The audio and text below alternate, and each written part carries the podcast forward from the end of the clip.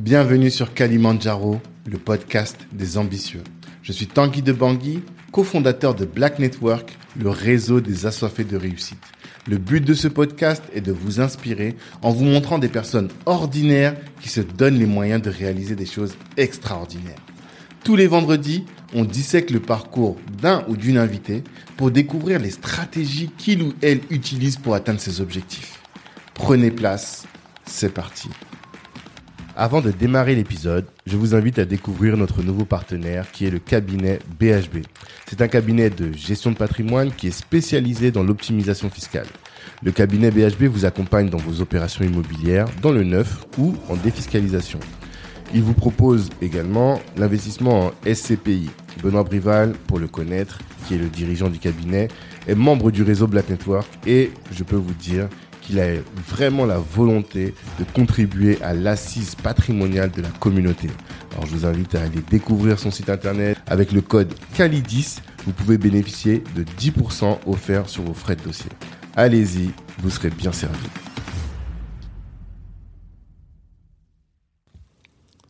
On est parti. Madame Delali, bonjour. Bonjour Tanguy. Ça va? Ça va et toi? Très bien. Je suis très content de te recevoir sur Kalimandjaro, le podcast des ambitieux. Merci. Parce que tu viens d'arriver tout fraîchement d'Abidjan. Oui, je te dis. dans le froid parisien. Ouais, ouais, ouais. Et je me rends compte que je reçois beaucoup de, de personnes d'Abidjan. Ah oui? Ouais, Ok. parce que je pense que Abidjan est devenu une plateforme hyper dynamique Ah oui, oui, oui. ça en termes Ouais. économiques, tu confirmes? Je confirme. Avec Ça- beaucoup d'ambitieux. Ça bouge, ça bouge. Beaucoup d'ambitieux. Ouais. Et d'ambitieuses. Et d'ambitieuses, excuse-moi, c'est vrai. Il faut aujourd'hui on va être Ah bah inclusif. oui. Mais on l'est en général. Hein. Mm, mm. On a reçu, je sais pas, Nathalie Zoromé, tu connais? Oui, oui, oui. oui. Ah oui, oui. Euh, la- oui, oui, l'avocate, ça. exactement. Mm. Toutes les femmes actives d'Abidjan. euh, et beaucoup de, oui, de, on sent qu'il y a un vrai dynamisme en ce moment euh, sur Abidjan. Ah oui, oui, totalement. Franchement, euh, ça se voit. Ça... Je vois autour de moi même, j'ai plein d'amis euh, entrepreneurs qui se lancent. Et je sais pas, il y a plus de, je sais, moins plus qu'avant. On sent que les femmes, bon, les hommes aussi, mais les femmes ont envie aussi de, voilà, de, De réaliser, bouger, de bouger, de faire des Mhm. choses sur le continent. D'accord, bah c'est cool. Et euh, on va voir un peu comment toi tu t'y es pris, comment Mhm. est-ce que tu as été peut-être ici, t'es reparti, Mhm. et les, les différents projets parce que tu, tu fais plein de choses Oui. finalement. Et c'est intéressant de, de découvrir tout ça, de voir comment tu t'organises. Quelle est ton ambition aussi? Ça c'est notre premier sujet Premier véritable. Mhm. Euh, toi qui es une femme de médias, Ouais. une femme aussi euh, très portée sur les sujets sur la parentalité. Mhm. Mhm. J'imagine que tu as une, une vision. Tout ce que tu fais là, ça doit t'emmener quelque sûr, part. Bien sûr. Quelle est, quelle est ton, ton ambition? C'est quoi ton, le sommet de cette montagne que tu veux gravir? Ah ben c'est d'être euh, reconnu à un moment donné comme la figure de parentalité qui répond aux questions de parentalité, de maternité, aussi toutes les questions liées euh, euh, à la grossesse, à l'avant-grossesse, à l'après-grossesse, enfin tout ce qui concerne euh, le- voilà maternité, parentalité Mhm. en Afrique, euh, pas seulement à Abidjan, mais en Afrique, euh, faire bouger les choses à ce niveau-là parce qu'il y a énormément de choses euh, voilà à, à faire, à, construire pour les mamans, les futures mamans, pour les enfants, les bébés. Enfin Mhm. voilà. Et c'est pour ça que en fait tout mon tout mon, toutes mes activités sont, tournent autour de, de, De la parentalité. de ça, de, de la parentalité. Parce que tu as identifié qu'il y avait un manque. Totalement. Ouais. Totalement, et le manque est venu de moi. Enfin, c'est, je ça, ça vient toujours comme ça, hein, les, les idées Souvent. et tout. Souvent, c'est parce que bah, ça a commencé parce que j'étais enceinte donc de mon fils. Donc en 2014, j'étais à Abidjan, Mhm. voilà. Et euh, bah, je connaissais Abidjan parce que moi j'ai grandi à Abidjan, j'ai, Ok. j'ai, j'ai fait mes jusqu'à la seconde là-bas. Mhm. Euh, mais je connaissais Abidjan, voilà, pour le show, pour euh, Abidjan comme ça, mais pas euh, Abidjan quand tu es une nouvelle maman, une future maman, Mhm. et que tu recherches la bonne information. Mhm. Donc, euh, que ce soit où est-ce que je vais trouver le, le meilleur hôpital pour accoucher, où est-ce qu'il y a des cours de préparation à l'accouchement, où est-ce que euh, je peux mettre mon enfant en crèche, euh, quel est le meilleur pédiatre, le meilleur gynéco, etc. Il y avait pas, il y avait pas de support d'information à ce niveau-là. Et quand je tapais sur euh, dans Google, là, euh, ça me renvoyait sur des sites français. Toutes les réponses euh, allaient sur des sites français, des applications françaises, des émissions françaises, des je dis, mais c'est pas normal que Mhm. qu'on ait passé à nous à notre niveau en Afrique. Enfin, en tout cas en Côte d'Ivoire, parce que moi j'étais en Côte d'Ivoire euh, au début. Et puis je me suis dit bah ok. Donc euh, j'ai commencé à, bah, à vivre donc ma, ma grossesse et tous tous les bons plans, toutes les infos, tout ce qui pouvait m'être utile, je les consignais sur un blog qui s'appelait à Mhm. l'époque euh, Mams in the City, Ok. qui est devenu Baby Mams après. Et, euh, et de là, en fait, euh, bah, ça a commencé à intéresser. Donc les gens ont commencé à, à voir qu'avec ça, j'ai créé un groupe Facebook avec une autre maman que j'ai rencontrée qui avait les mêmes problématiques que moi, mais elle, elle arrivait du Canada. Mhm. Et on s'est dit, mais il faut un groupe de discussion euh, aussi pour que les mamans puissent échanger.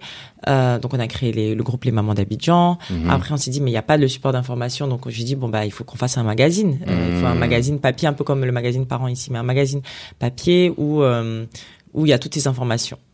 Et euh, c'est de là que ça, ça, ça a commencé, ce, ce- cette aventure Baby Mams. Donc Mhm. euh, le magazine, qui est un magazine en fait qui regroupe en fait toutes les informations autour de la de la maternité, parentalité. Donc dedans il y a toutes les adresses de crèches, de gynécologues, d'hôpitaux, euh, de, euh, de de cliniques, de même pour les anniversaires. Mhm. Euh, par exemple, si tu as un anni- euh, voilà, tu cherches comment organiser l'anniversaire de mon enfant, il y a la liste des prestataires, il y a Mhm. tous les spécialistes pour les enfants, pour les les, les mamans, l'affaire- l'infertilité, enfin tout, tout c'est un petit c'est un recueil en fait et il sort chaque année. Donc là, je, suis en Mhm. train- je vais commencer à bosser sur l'édition 2023. D'accord. Euh, voilà, de la nouvelle version de Baby Moms. Et je, cette année, j'aimerais la- avoir, enfin, c'est pas j'aimerais, je vais le faire. L'année dernière, je voulais le faire, mais j'ai pas eu le temps. C'est faire une version digitale. Ok. Euh, une version, enfin, il y avait déjà la version digitale en 2022, mais c'était par PDF quand on envoyait par WhatsApp. Mais là, je veux carrément quasi- comme une appli, en fait. Ok. Voilà, une D'accord. appli. Et donc, je suis en train de bosser dessus. Mhm. Euh, ça, c'est pour Baby Mams. Euh, bah, à côté de ça, Babylou, qui est ma crèche. ouais. Babylou, le besoin, c'est pareil. Tu, tu veux, bon, je, je vais Oui, on va en parler. Vas-y, vas-y, j'ai été lancée. j'ai vu, j'ai Mais vu, le besoin a commencé sur ça, sur euh, le fait que bah, j'étais Mm. nouvelle euh, future maman et que j'avais besoin qu'il fallait créer un support Mhm. euh, d'information euh, et un groupe de discussion pour les mamans. D'accord. Ouais. Et aujourd'hui, donc, euh, tu expliques, si tu tu devais te présenter aujourd'hui, tu te présentes comment? Parce que comme tu es multi-activité, c'est difficile un peu. J'ai une amie qui m'appelle le couteau suisse, mais ça, parce que je fais plein de trucs. Forcément. Euh, je, quand on me demande, je suis entrepreneur dans le domaine de la parentalité. D'accord. Euh, la télé est venue après, et Mhm. pour moi, la télé, c'est aussi, c'est un, un, un, un métier. Hein, J'ai appris sur le tas, mais c'est un Mhm. métier aujourd'hui. C'est la moitié de mon temps que je consacre Ah. à la télé, oui. Pour les chroniques oui. pour les pour les chroniques, la présentation là du cœur des femmes, D'accord. c'est la moitié du temps, euh, du mois, parce que c'est une semaine de préparation, une semaine de tournage. Parce qu'on Ah. tourne les 25 émissions du mois d'après, c'est enregistré. C'est énorme. Ouais, ouais, 5 émissions par jour. C'est énorme. Ouais, ouais, c'est énorme. C'est un rythme. Bah, ça, c'est la quatrième saison, donc j'ai pris le rythme. Ouais, maintenant, Mais c'est vrai que c'est c'est c'est la moitié de mon mois quand même. Ah, Donc c'est beaucoup, hein. surtout que là on va se déplacer maintenant à l'étranger, donc c'est Mmh. c'est. En euh, une journée, tu en- t'enregistres cinq émissions. Alors il y a des journées où j'ai les cinq, donc je peux faire une présentation euh, ou une présentation, une chronique, une présentation, une chronique, deux Mhm. présentations, une chronique. Enfin, comme je fais les deux, Mhm. euh, je présente et je fais des chroniques. Donc euh, je peux avoir des journées où j'ai les cinq d'affilée. Il y a des journées où j'ai de la chance, j'en ai que peut-être deux. Mmh. trois. Euh, deux, c'est quand je suis chanceuse. D'accord. Comme là, y- y- avant que je vienne, là, j'en ai que deux Mhm. la journée et puis j'ai pu partir. Mais bon, en général, ouais, c'est des grosses journées euh, D'accord. de, de travail. Et ça, ça va nous intéresser pour Oui. savoir comment est-ce que tu te prépares, ouais. comment est-ce que tu, quelles sont les recherches que tu fais Mhm. sur- par rapport à tes chroniques Mhm. et comment tu gères ta vie parce que j'imagine que toute l'activité média, donc la moitié de ton temps, Oui. la création des médias, la gestion de la crèche, toutes ces choses-là, tu as dû mettre une organisation quand même euh, Ah, en place oui, pour pouvoir tout gérer. Donc, euh, bon, on va voir tout ça, on va creuser tous ces sujets-là. Mais d'abord, tu as dit que tu as grandi à Abidjan, C'est ça. c'est ça Est-ce que tu peux nous expliquer? Alors, euh, je suis- mon père est togolais et ma Ouais. mère est ivoirienne française, D'accord. métisse. Et euh, bah, on est né, mon frère et moi, en Côte d'Ivoire. J'ai grandi là-bas. Mhm. Et en fait, en- donc j'ai fait euh, jusqu'à la seconde. Je suis partie en seconde. On est parti en seconde parce qu'il y a eu la crise Ouais. euh, en Côte d'Ivoire. Ils avaient fermé notre lycée français et tout. Donc on a été évacués. On est allé en France. J'ai atterri à Toulouse. Mhm. Donc mon frère, lui, c'est un footballeur. Donc il était en sport-études football. D'accord. Et puis moi, j'étais à, à l'internat au début parce que c'était compliqué pour mon, mes parents de trouver. À l'époque, il y avait déjà le, enfin, le racisme euh, de trouver Ah. euh, un, un appartement. D'accord. Un, un appartement. Il fallait des garants français. Enfin, c'était Oui. très compliqué. Et du coup, on était à l'internat. euh, Enfin, j'étais à l'internat la semaine et le week-end en famille d'accueil euh, française. Ouais, Ah. on a trouvé une famille d'accueil française. Le temps et finalement, c'est euh, ma mère qui, a qui avait une amie qui était sur place qui s'est portée garante et tout et on a trouvé un appartement. Donc et après, donc du coup, je faisais internat la semaine et week-end à la maison. Mhm. Et après, finalement, euh, voilà, j'étais à la maison quand j'ai fait ma. Je suis arrivée en terminale euh, à Toulouse. D'accord. Ouais, j'ai fait ma, la fin de ma seconde du coup, puisqu'on est parti en plein milieu de seconde hein, quand il y a eu la Mhm. crise. Euh, j'ai fait la fin de ma seconde, ma première, ma terminale. à Toulouse. Et après, en fait, je me suis, je voulais faire une prépa HEC. Donc j'ai fait, j'ai passé, enfin j'ai envoyé voilà les dossiers, il y a tous des mhm. dossiers à remplir. J'ai été sélectionnée dans plusieurs prépas, mais en fait je voulais quitter Toulouse, je voulais aller à Paris. D'accord. Donc je suis partie. Quand tu as décidé de faire la prépa, quel était ton objectif dans la vie? Qu'est-ce que tu voulais faire à ce J'en avais, en fait, quand je dis j'en avais pas, je savais pas exactement euh, vers quoi encore vraiment je savais pas qu'est-ce que je voulais faire mais je voulais un cadre. L'université pour moi c'était euh, on te laisse libre euh, et en fait j'étais dans un lycée privé catholique et c'est vrai qu'on avait vraiment des règles d'un suivi et j'aime bien en tout cas quand je, je travaille j'aime bien avoir que tout soit cadré j'aime pas être hmm. si tu me laisses comme ça là vraiment je, je me perds. Donc je, et, et, quand on avait fait les rencontres avec les les directeurs de les conseillers d'orientation je crois que ça s'appelle ils te présentent les différentes formules et tout et moi je trouvais que la prépa c'était très bien c'était ça allait me voilà c'est cadré c'est c'est ce qui, je pense, à l'époque me convenait. Et euh, voilà, quand j'étais sélectionnée, euh, il y en avait une euh, à Toulouse, mais je voulais pas, je voulais partir à Paris, surtout mmh. que euh, c'était l'année de donc mon bac et mes parents divorçaient et j'avais envie de quitter Toulouse. Enfin, c'était compliqué. Mmh. Donc j'avais envie d'un d'un changement, etc. Donc quand mmh. j'étais sélectionnée en prépa à Paris, bah j'ai choisi Paris. Euh, la prépa de Paris, j'ai je suis allée à Paris. Euh, j'ai fait donc deux ans de prépa, c'était très très dur, franchement. Euh, c'était où la prépa? C'était à Bessières, euh, ENC Bessières. Ok. Dans le 17e à l'école nationale de commerce. Et mhm. euh, donc j'ai fait deux ans de prépa et à, la fin de la prépa on, on fait les concours, donc j'ai passé plusieurs concours et j'étais sélectionnée dans certaines euh, écoles de commerce, mais je voulais toujours rester à Paris. Donc j'ai, je suis mhm. restée, j'ai j'ai été choisie à j'avais eu euh, l'ISC euh, l'ISC Paris. Mhm. Donc j'ai voilà, j'ai choisi de rester à Paris comme ça et je me suis spécialisée en international business and management parce que je savais que je voulais euh, gérer des sociétés, gérer j'avais cette âme d'entrepreneur mais voilà, mais je savais pas encore dans quel domaine encore Genre vraiment le domaine. Je, je, me voyais dirigeante, euh, gérer, manager et tout, mais je mhm. j'avais pas encore euh, trouvé mon, mon, ton why mon, précis, mon truc. ton activité voilà. précise. Quoi. Euh, et puis donc deux ans, trois ans, trois ans d'école de commerce, donc ça fait cinq ans. Mhm. Et la dernière année, je suis partie aux États-Unis, je suis partie à Miami euh, faire. Euh... Alors j'ai dit à ma mère si elle si elle écoute ça, j'ai dit à ma mère que j'avais besoin d'une année. Euh... C'est sûr. Euh, ouais, une année. Coupée pour voir autre chose. Mais elle m'a dit tu peux pas, tu pars pas si c'est pas pour faire quelque chose, tu vas pas aller juste te balader là-bas. Hmm. Et donc j'ai suis rentrée dans une école, c'était Kaplan, c'était ils faisaient du business English. Okay. Et bon, sachant que ma, ma, mon master était déjà tout en anglais, je savais déjà très bien parler anglais. Hmm. Mais bon, pour moment, j'allais faire des, quelque chose, des études quand même. Hmm. Donc, je suis partie un an faire ça à Miami, et c'était vraiment une année où ça m'a cassé de ça, ça m'a permis de me reposer après les études et tout, hmm. un bon break. Et en même temps, voilà, j'ai appris des choses. J'ai même fait un stage aux États-Unis dans une entreprise euh, d'avocats, euh, d'affaires, et c'était super intéressant, euh, milieu. Tu sais quoi, des photocopies ou vraiment Non, non, non, c'était un stage. Je, je suivais le, le, le comment il ça, le le directeur là de, de, de ce cabinet d'avocats qui était avocat aussi lui-même et je le hmm. suivais dans tout dans tout ce qu'il fait et c'était super enfin j'ai trop aimé euh, comment il gère son entreprise comment c'était non c'était vraiment c'était un c'était des latinos hmm. euh, mais bon on parlait enfin c'était l'anglais et non c'était vraiment une belle immersion. Et puis après donc on arrive donc c'est en 2000 là on est en 2012 ok et là, ma mère me dit, qu'est-ce que tu, l'année se terminait, qu'est-ce que tu veux faire? Et je voulais pas rester aux États-Unis. Ça me disait mhm. rien du tout, travailler aux États-Unis. Ça me disait rien de venir travailler en France. Non, je voulais, j'ai toujours voulu rentrer euh, en Côte d'Ivoire dans mon pays. Ah. Ça, c'était, ça, par contre, ça, c'était un truc que. C'est toi, t'es né là-bas. En Côte d'Ivoire. ici et oui, après t'es parti. Non, non, je suis né en Côte d'Ivoire. né en Côte d'Ivoire, t'as grandi là-bas. Et en fait, toujours moi dans ma tête, mm. peu importe les études que j'allais faire, j'allais toujours revenir euh, en Côte d'Ivoire pour mettre euh, bah, tout ce que j'avais appris au service de mon pays. Mm. Euh, en tout cas, la Côte d'Ivoire au, au, départ. Et ce qui s'est passé, c'est que bah c'était la crise donc de 2011-2012, l'après-crise euh, post-électorale, et mm-hmm. euh, donc mes parents à l'époque avaient été évacués au Togo, donc à côté.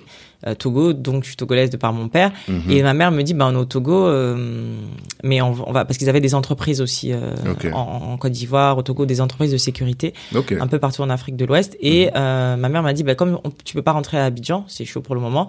viens au Togo. J'ai dit ok. Donc en plus c'est mon pays, je viens au Togo et mhm. tout. Et, et tu connaissais pas le Togo. Si, quand on est, on y quand on était petit, on est, on y allait en vacances, donc je connaissais le Togo. Mais pour y vivre à pour vivre vraiment, travailler, non. Hmm. Et c'est là donc euh, ma mère me dit bah qu'est-ce que tu veux faire? Donc il y a la société de sécurité. On peut te mettre euh, tu peux être euh, directrice commerciale. Tu peux avoir un hmm. poste. Donc j'ai dit ok. Donc j'étais directrice commerciale. D'accord. J'ai commencé comme ça. Et puis eux après ils sont partis ils sont ils sont partis en France. Enfin ils sont rentrés. Et il, il s'est posé la question de changer le, le, directeur de la société, la, la gérance. Hmm. Et bah, pour ma mère, c'était logique de me confier les rênes de la société, sachant que euh, bah, je maîtrisais le sujet. Il y avait des Hmm. problèmes dans la société. Elle voulait que je, je relève le niveau, que je Mhm. trouve de nouveaux clients. Enfin, elle, elle savait que j'avais le potentiel. Et à ton avis, qu'est-ce qu'elle avait vu? Quelles étaient les quelles étaient les compétences que tu avais développées, que tu avais apprises et que tu pouvais mettre au service de l'entreprise familiale Alors ma mère, euh, je- et c'est quelque chose que j'ai pris d'elle. Hein. Ma mère, c'était, elle était multi casquette aussi. Ma mère, elle a eu 10 000 vies. Euh, ma mère, c'était la présidente des armateurs de Côte d'Ivoire. Elle, a- elle gérait des gros groupes comme MSC. Enfin, elle- vraiment, euh, elle était euh, très très. Elle avait ça. Après, avant ça, elle a été pilote de ligne. Avant ça, Pilote elle- de oui, ligne. pilote de ligne. Elle a fait même des courses auto. Ma mère, elle a fait 10 000 trucs. Euh, et puis après, oui, elle a, elle a, elle a, elle a eu plusieurs, plusieurs euh, casquettes, plusieurs euh, choses dans l'entrepreneuriat. Elle a géré le combat. Oui, d'avion. Mais elle a dû arrêter à cause de sa vue parce qu'à l'époque, tu, tu pouvais, il fallait avoir vraiment une vue impeccable. Elle a arrêté à Mmh. cause de sa, de C'est sa vue. original ça quand même. Ouais, ouais. Elle a fait, elle faisait des courses automobiles. Mmh. euh, et d'ailleurs, c'est marrant parce que plus tard, elle, quand elle, bah, elle avait arrêté tout ce qui est avion et trucs et tout, et plus tard, avant qu'elle soit dans la sécurité, elle a dirigé une, compagnie aérienne. Ok. Il y a des avions privés. euh, Mmh. euh, et, euh, et donc moi, souvent, je faisais mes stages dans. Quand je revenais en vacances, je la suivais dans tout ça. Donc euh, à la compagnie aérienne, comment elle dirigeait, dans la société de sécurité, je faisais des stages, etc. à, la, à la Et direction. donc toi t'as grandi avec un exemple de boss ouais, lady. vraiment, En de fait, boss ça- lady, ça- voilà. pas Donc c'est ça en fait. Souvent les gens Mm. me disent mais Della comment tu fais pour gérer tout ça? Je dis mais franchement des fois je me dis mais c'est naturel. Enfin c'est j'ai vu en fait Mmh, donc euh, mmh, mmh. inconsciemment je pense que euh, je, je le fais normalement. Mais quand les jeunes, te... j'imagine qu'il y a plein de jeunes filles qui doivent te poser des questions. oui, Quels conseils tu leur donnes? Je leur ce que tu as appris Euh, de ce que j'ai appris, euh, alors ma mère, elle a toujours le, le, elle avait le souci du travail bien fait. C'est-à-dire, Ouais. euh, tu, tu, euh, si tu veux faire quelque chose, franchement, fais-le bien, sinon c'est pas la peine. Donc, ne Hmm. t'éparpille pas à faire plusieurs choses, mais fais d'abord un truc, deux trucs, mais tu les fais bien. Tu en choisis trois et, ou deux, enfin, ou même un, mais tu, en tout cas, tu fais bien cette cette chose-là. Euh, et ma mère, elle, a- c'est quelqu'un de très croyant, donc il y avait la foi qui était aussi très très importante. Mhm. Et ça l'a toujours guidée. Ma mère, elle a vécu des hauts, des bas. hein, elle s'est retrouvée à, à gagner des milliards, à, à, à, à tomber euh, quand il y a eu la crise en Côte d'Ivoire. On a pris toutes les entreprises bloquées, gelées. Enfin, elle a Mhm. tout vécu et donc je l'ai vu dans toutes les situations et je l'ai vu comment elle, arrivait à gérer ça. Ça fait que euh, moi, rien ne me, me j'ai pas peur en fait de, de Mhm. j'ai pas peur parce que je l'ai vu faire et elle s'est toujours relevée aujourd'hui voilà elle s'est encore elle s'est relevée euh, elle, elle a, voilà elle, elle a pas de problème.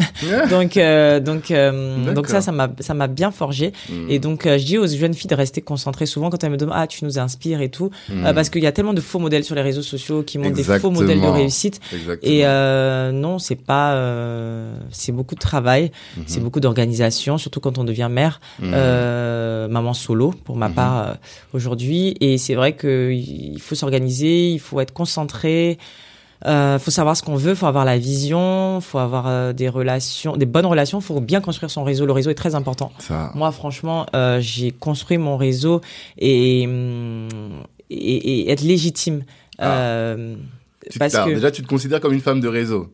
ben euh, oui, moi j'ai construit mon réseau. Moi pour arriver Mhm. aujourd'hui à, à avoir Babyhood, pour avoir euh, euh, Babyhood, je me suis pas levé comme ça et dit tiens je vais me faire une émission comme ça. Mhm. Non, il faut euh, prouver que tu es légitime à, à, à faire une émission. Mhm. J'avais de, de très bons contacts, euh, notamment chez Orange Côte d'Ivoire, euh, mais on va pas te donner des millions. Enfin, euh, Ouais. si derrière euh, tu n'as pas la légitimité d'eux, Mhm. si derrière t'as pas les capacités d'eux, enfin non, c'est- ça se Donc, passe t'as pas dû comme faire ça. preuves. Donc j'ai dû faire mes disais. preuves, c'est ça que je Ouais. disais. Euh, donc du coup, c'est c'est pour ça qu'il y a tout un parcours. C'est-à-dire j'ai commencé avec le ma- donc on voit oui ah oui effectivement elle a un magazine parental. Ah oui effectivement elle a une crèche. Ah oui effectivement euh, elle était rédactrice en chef des maternelles d'Afrique avant. Ah oui elle est elle est spécialiste dans le domaine de la parité- euh, Mhm. parentalité. Donc oui elle est légitime Mhm. de faire euh, une une émission, c'est-à-dire écrire une émission. J'ai été rédactrice en chef, je sais écrire une émission. Mhm. Euh, elle est présentatrice, chroniqueuse, donc oui, elle s'est passée à la télé, elle s'est parlé. Euh, voilà, donc euh, le seul truc qui me manquait, c'était la production. Ouais. Et la production, bah, j'ai fait appel à Angèle, ma, ma, Oui.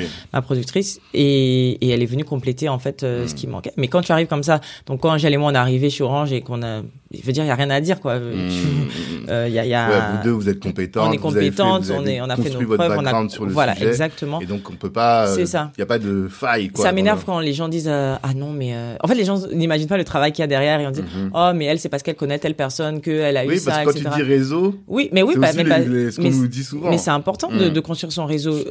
Franchement, je veux dire, et, et c'est pour ça que je disais aux jeunes filles, n'hésitez pas, par exemple, d'aller dans des after-work, de rencontrer des gens, etc. Vous rencontrez tellement de gens importants dans des after-work. dans- dans- sortez de votre cadre de vie Mm. euh, normal et euh, lancez-vous et tout. Et je leur dis, euh, si on l'envoi de CV, il y a une jeune fille, oui, j'ai peur j'envoie des CV qu'on me dise non. Mais envoie, ton- tu peux envoyer 10 000 CV, il y a au moins un qui va te répondre. Donc ne pas avoir honte de demander, de, de, de trucs, même si on te dit non, bah c'est pas, c'est quoi, c'est pas la fin du monde, tu vas pas mourir. Donc il faut pas hésiter à à voilà à à, à tenter À bousculer les à choses. bousculer les choses. Et Si on te t'as pas le syndrome non. de l'imposteur. Non, je l'avais à un moment donné au début. Je me, Mhm. dis- je, je disais, euh, je me disais, ouais, est-ce que vraiment euh, je suis à ma place euh, euh, et tout. Et puis en fait, oui, je suis totalement à ma place.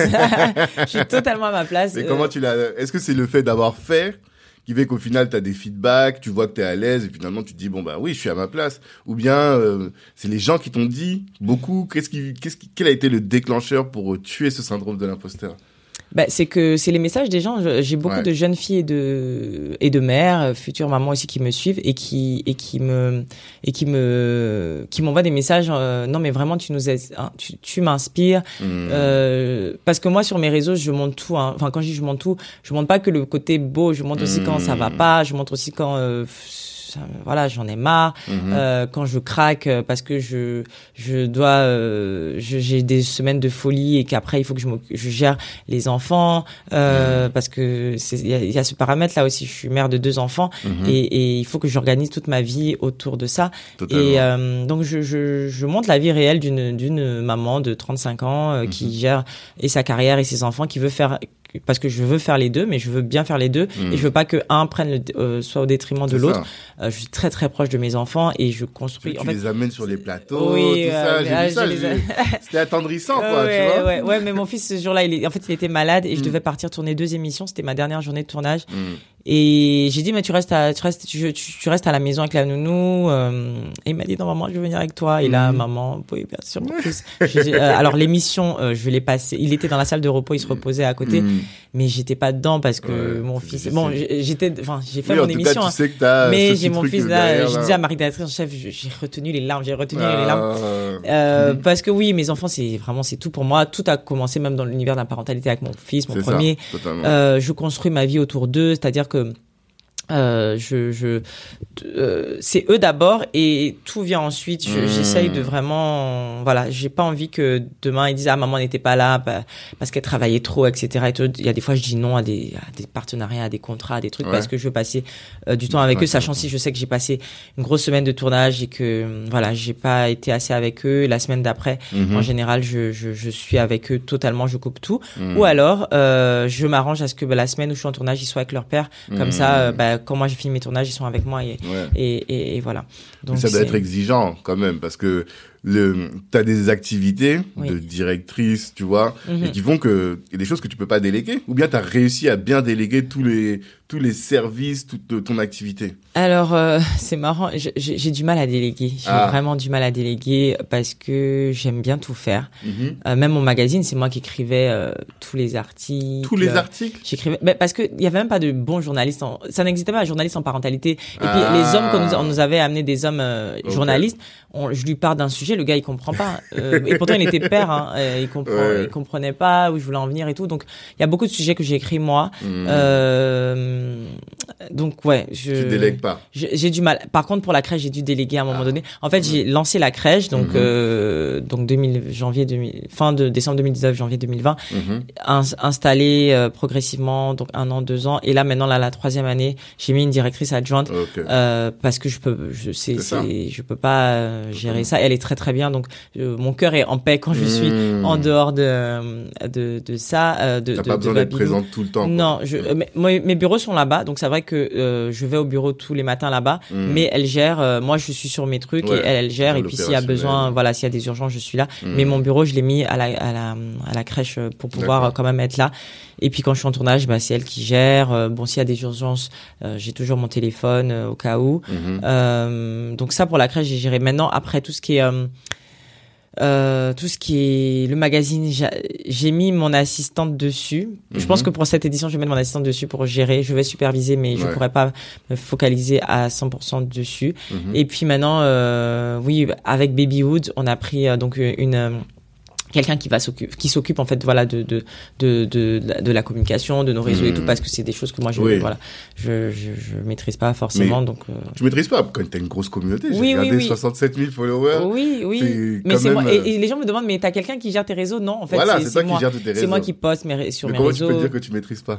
Bon quand je dis je maîtrise pas euh, je sais pas c'est je pense que ça peut aller à un autre niveau encore Ah, ok. Euh, et je, je compte cette année à monter à- parce que par exemple euh, avant j'étais très euh, euh, conseil sur les euh, parentalités c'était vraiment j'avais le temps de euh, parce que j'adore ça partager sur la parentalité donner des Mhm. conseils aux mamans etc Mhm. et avec la télé ça m'a laissé moins de temps et aujourd'hui il y a des gens qui ne savent même pas euh, tout ce que je fais à côté mon, Ouais. mon, mon côté entrepreneur parentalité les gens tout de suite ah Delali du cœur des femmes ils me voient en people ils me voient en, Ok. en femme, euh, femme des médias, ils me voient en, en influenceuse. Euh, je suis invitée un peu partout et tout en tant qu'influenceuse, femme de la télé, etc.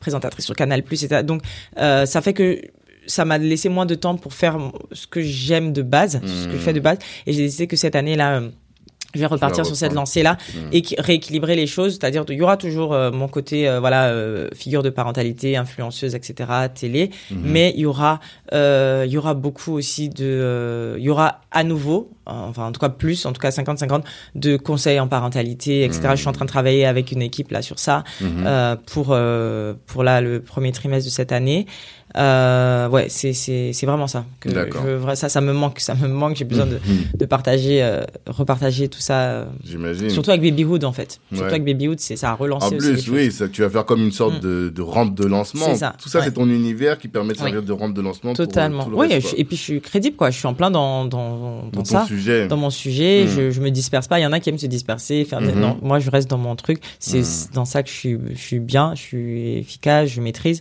Euh, D'ailleurs là, je vais commencer une chronique euh, parentale. euh, Canal Plus m'a demandé sur leur émission de santé. Ok. Euh, je vais commencer une chronique parentale bientôt là sur Canal Plus. Donc une autre chronique une en autre plus. chronique par- oui, oui, oui. Mais heureusement c'est une fois par mois, donc ça va. Ça D'accord, me oui, demande là, pas ça beaucoup. va. Euh, et du coup, oui, voilà, ça va être une nouvelle casquette, mais je suis Mhm. contente. C'est ce que je fais, donc c'est pas. Oui. Voilà, mais c'est ça me va me donner aussi encore de la visibilité auprès parce que c'est vraiment une émission santé Mhm. et c'est important toujours de parler de ces problématiques autour de la maternité Mhm. euh, en Afrique. Et quel est toi ton fil rouge? Parce que bon, j'ai bien compris que Mm. l'univers dans lequel tu interviens, Mhm. c'est la parentalité, Mhm. mais j'imagine que tu as un message Oui. que tu veux faire passer. Oui. Quel est-il ce message? Bah, c'est que euh, c'est pas parce que on est on vit en Afrique que euh, comment dire euh, enfin on a nos réalités, c'est vrai en Afrique, mais on accouche très bien en Afrique. euh, on, on Mhm. peut accoucher très bien en Afrique quand on va dans, quand on a de bons endroits. À l'époque, c'était encore compliqué, mais maintenant, aujourd'hui, Mhm. euh, et avec quand j'ai tourné Babyhood, je on s'est rendu compte que bah il y a y a euh, moi aujourd'hui je pourrais accoucher en, Mhm. en Côte d'Ivoire sans problème. Je sais pas pour les autres pays parce que bon et ça c'est pour les, les prochaines saisons Babyhood, j'aimerais bien tourner dans d'autres pays d'Afrique pour, voir, les, autres réalités. Mhm. Mais en Côte d'Ivoire, on a des très bons centres euh, de, de, de santé pour accueillir les mamans, les futures, voilà, les mamans qui, qui sont enceintes et Mhm. les faire accoucher euh, pas dans des cases comme on peut imaginer ou par terre ou dans des Mhm. coins salubres. Il y a de tout, hein, c'est sûr. Mais il y a, des- il y a des, des, des bons endroits. C'est vrai qu'il y a beaucoup de Euh, cliniques, par exemple, à Abidjan. Oui, il y a beaucoup de cliniques. Mhm. Euh, et en fait aussi, euh, le côté social, moi, après Babyhood, derrière Babyhood, je veux pouvoir euh, financer euh, bah, des accouchements, des hôpitaux, enfin, des, parce que par exemple, on- quand on a tourné Babyhood à l'hôpital mère-enfant de Bingerville, là, Mhm. il y a deux mamans euh, qu'on a, on a, on a, on a réussi à financer leur accouchement parce que si elles avaient accouché, elles étaient même pas prévues au casting, mais en fait on les a rencontrées euh, dans le, voilà, dans un cadre euh, différent et on Mhm. on, est allé voir l'hôpital où elles, elles devaient accoucher. Mhm. Mais c'est si elles accouchaient là-bas, elles allaient mourir. En fait, c'était même pas, c'était c'était une clinique de quartier, c'est même pas une clinique. Et d'ailleurs, ils ont nous ont refusé l'accès. Ils voulaient pas qu'on vienne, qu'on filme, qu'on montre. Mais si tu veux pas qu'on montre, c'est normal. Pourquoi On a parlé des violences obstétricales. Donc il y a plein de sujets qu'on aborde d'ailleurs dans Babyhood que mhm. euh, sur lesquels c'est des sujets sur lesquels je veux pouvoir à un moment donné apporter des solutions concrètes. Mhm. Euh, si je, à travers Babyhood, on peut euh, financer euh, des accouchements pour des mamans qui n'ont pas les moyens, euh, pour qu'elles évitent de mourir, mhm. qu'elles et leur et leur bébé. La deuxième, c'était une dame qui était enceinte de jumeaux. et d'ailleurs, il y en a un, pareil, il a eu un problème. Et comme on était dans le bon hôpital, le HME, ils ont pris ils ont pu prendre en charge. Donc moi, à terme, j'aimerais vraiment que Babyhood serve à, à aider certaines mères, futures mères, leurs enfants. Euh, euh, voilà, je sais pas, peut-être sous le cadre d'une fondation, je sais, je suis en train vraiment en fait, tu veux adjoindre une fondation au business pour faire en sorte que, il puisse y avoir une prise en charge des, des personnes qui ont des difficultés. Exactement. Ça coûte cher quand même. il n'y a pas la sécurité sociale. Il n'y a, pas la sécurité sociale. Et par exemple, l'histoire de la PMA, euh, euh, procréation, médicalement assistée. Euh, donc dans Babyhood, on en a une qui a, qui a, qui a suivi ce parcours, mais elle a les moyens. Hmm. Elle a eu les moyens. Bon, je sais pas. Même en France, ça coûte cher. Euh, même en France, mais en France, je crois qu'ils ont droit à quatre ou cinq tentatives gratuites et qu'après c'est payant. Mais nous, même pas une. Euh, et du coup, euh, il y a, y a, y a c'est-à-dire l'infertilité, le problème de de, de de de pas pouvoir avoir des enfants. Euh, c'est pas que en Europe, hein, en Afrique, il y a, et de ah plus en plus, hein, et de plus en plus, on a des dames. Moi, dans mon entourage, ah, j'arrive pas à avoir des femmes de 30, 35 qui arrivent pas à avoir des hmm. enfants euh, et qui savent pas vers quoi se tourner et tout. Aujourd'hui, mhm. on a la chance en Côte d'Ivoire, on a et je crois aussi dans certains d'autres pays d'Afrique, mais en tout cas en Côte d'Ivoire, on a des centres de pro, euh, de PMA, de PMA mhm. qui font que bah, les femmes peuvent avoir accès, sauf que effectivement ça coûte cher. Moi, mhm. à terme, comme je dis, j'aimerais que Babywood puisse, euh, bah, grâce à, à bah, aux annonceurs qui vont euh, financer l'émission, etc., qu'on puisse euh, aider des femmes à tomber enceintes. voilà, moi c'est c'est ça. Toi, tu vois pas comme un business. Non, pas quelque vraiment, chose qui va te permettre de devenir riche, quoi. Ben non, parce que je, ça, ça, va rapporter, oui, de la de l'argent, certain, mais je veux que, une, en tout cas, une partie, parce qu'il faut bien se rémunérer aussi à un moment donné, puisque c'est des efforts, c'est du travail, mm. mais qu'une partie serve à, à, aider, parce que je vois trop de femmes qui souffrent euh, de, de, de, de, cette histoire d'enfants, mm-hmm. de, il y a, y a, trop de choses. Et, si à travers ce programme je peux aider, c'était un de mes buts premiers. Bah c'est c'est euh, c'est vraiment, j'aimerais vraiment pouvoir euh, le faire. Et en termes, toi, t'as accouché ici? J'ai accouché en France. Voilà. Parce qu'à l'époque, mon, mon, mon, le père des enfants ne voulait pas que j'accouche. Lui, il, est, il, est, grandi à Paris. Donc quand j'ai dit non, mais moi j'accouche à Lyon, il m'a dit non, non, tu accouches en France. On va pas prendre de risque avec mes enfants. Donc j'ai accouché à, à, Paris, mais je te dis, moi si j'ai un troisième, euh, oui, oui, j'accouche hmm. au calme à Abidjan. Et ben, comme tu as eu l'expérience ici et euh, avec Baby où tu as vu aussi mm-hmm. l'expérience là-bas, quelle différence tu fais sur euh, la, la prise en charge des, des mères et des enfants en Afrique et en France? Alors, euh, c'est vrai qu'en France, mm-hmm. euh, on est très bien. En tout cas, moi, dans les deux hôpitaux, alors c'était un. Il y avait deux hôpitaux. Euh, Mathéo, c'était une clinique dans le. Non, c'est même pas une clinique, c'était un petit hôpital à mm-hmm. Paris. D'accord. comment ça s'appelait? Les, les diaconesses? Je sais plus, hmm. dans le 12e. D'accord. Euh, mais petit hôpital euh, familial, très hmm. sympa. J'étais mais chouchoutée. Je veux même plus partir de, de l'hôpital, mais vraiment, hmm.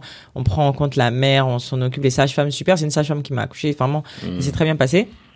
Malia, elle, j'ai accouché dans un hôpital public à, en Bretagne parce que bah en fait. Euh, j'ai décidé d'aller voir mon frère à Rennes alors que j'étais à, euh, presque neuf à terme. D'accord. Et euh, la sage-femme à Paris m'a dit euh, non non mais vous pouvez pas aller à, Rennes. Enfin ouais, il était à Quimper à l'époque. Mhm. euh, vous pouvez pas aller. Je dis non mais juste le week-end. J'étais à, trois semaines de mon terme. Mhm. euh, je, je, dis c'est bon je suis à trois semaines.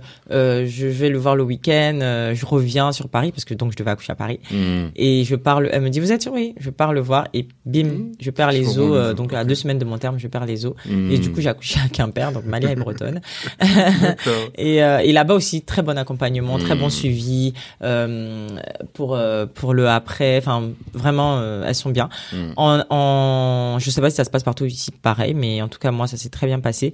En Afrique, la différence c'est que bah, dans certains hôpitaux oui. Par hmm. exemple, je sais qu'à l'hôpital mère enfant, moi pour avoir filmé elles étaient très présentes, les sages-femmes, euh, dans la salle d'accouchement. Elles aidaient les mamans quand c'était difficile, l'accouchement. euh, Elles leur parlaient. C'est pas on te crie dessus, on t'insulte euh, comme dans Mhm. certaines scènes. Mais effectivement, ça existe parce qu'il y a une des mamans dans un des épisodes qui a témoigné sur les violences obstétricales des sages-femmes D'accord. euh, dans les hôpitaux publics en Afrique. Euh, Mhm. c'est une dinguerie, quoi.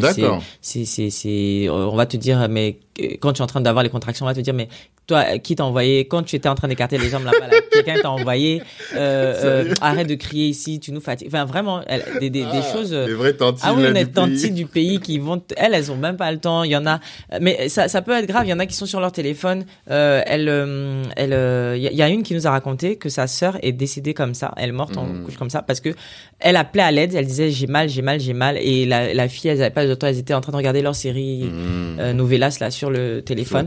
Et ben, en fait, elle était en train d'accoucher. Le bébé, enfin les deux, ils sont Mhm. partis. Donc, c'est-à-dire, ça peut aller très loin. Donc, euh, en fonction de l'hôpital où tu vas, malheureusement encore en Afrique, c'est Mhm. pas encore, euh, c'est pas encore euh, euh, euh, tout bien pa- partout. Donc, euh, malheureusement, encore une fois, c'est une histoire de moyens, Mhm. parce que celles qui ont les moyens bah, vont aller dans des bons hôpitaux qui, Mhm. qui connaissent l'accompagnement de la maman, etc. et tout, et du bébé.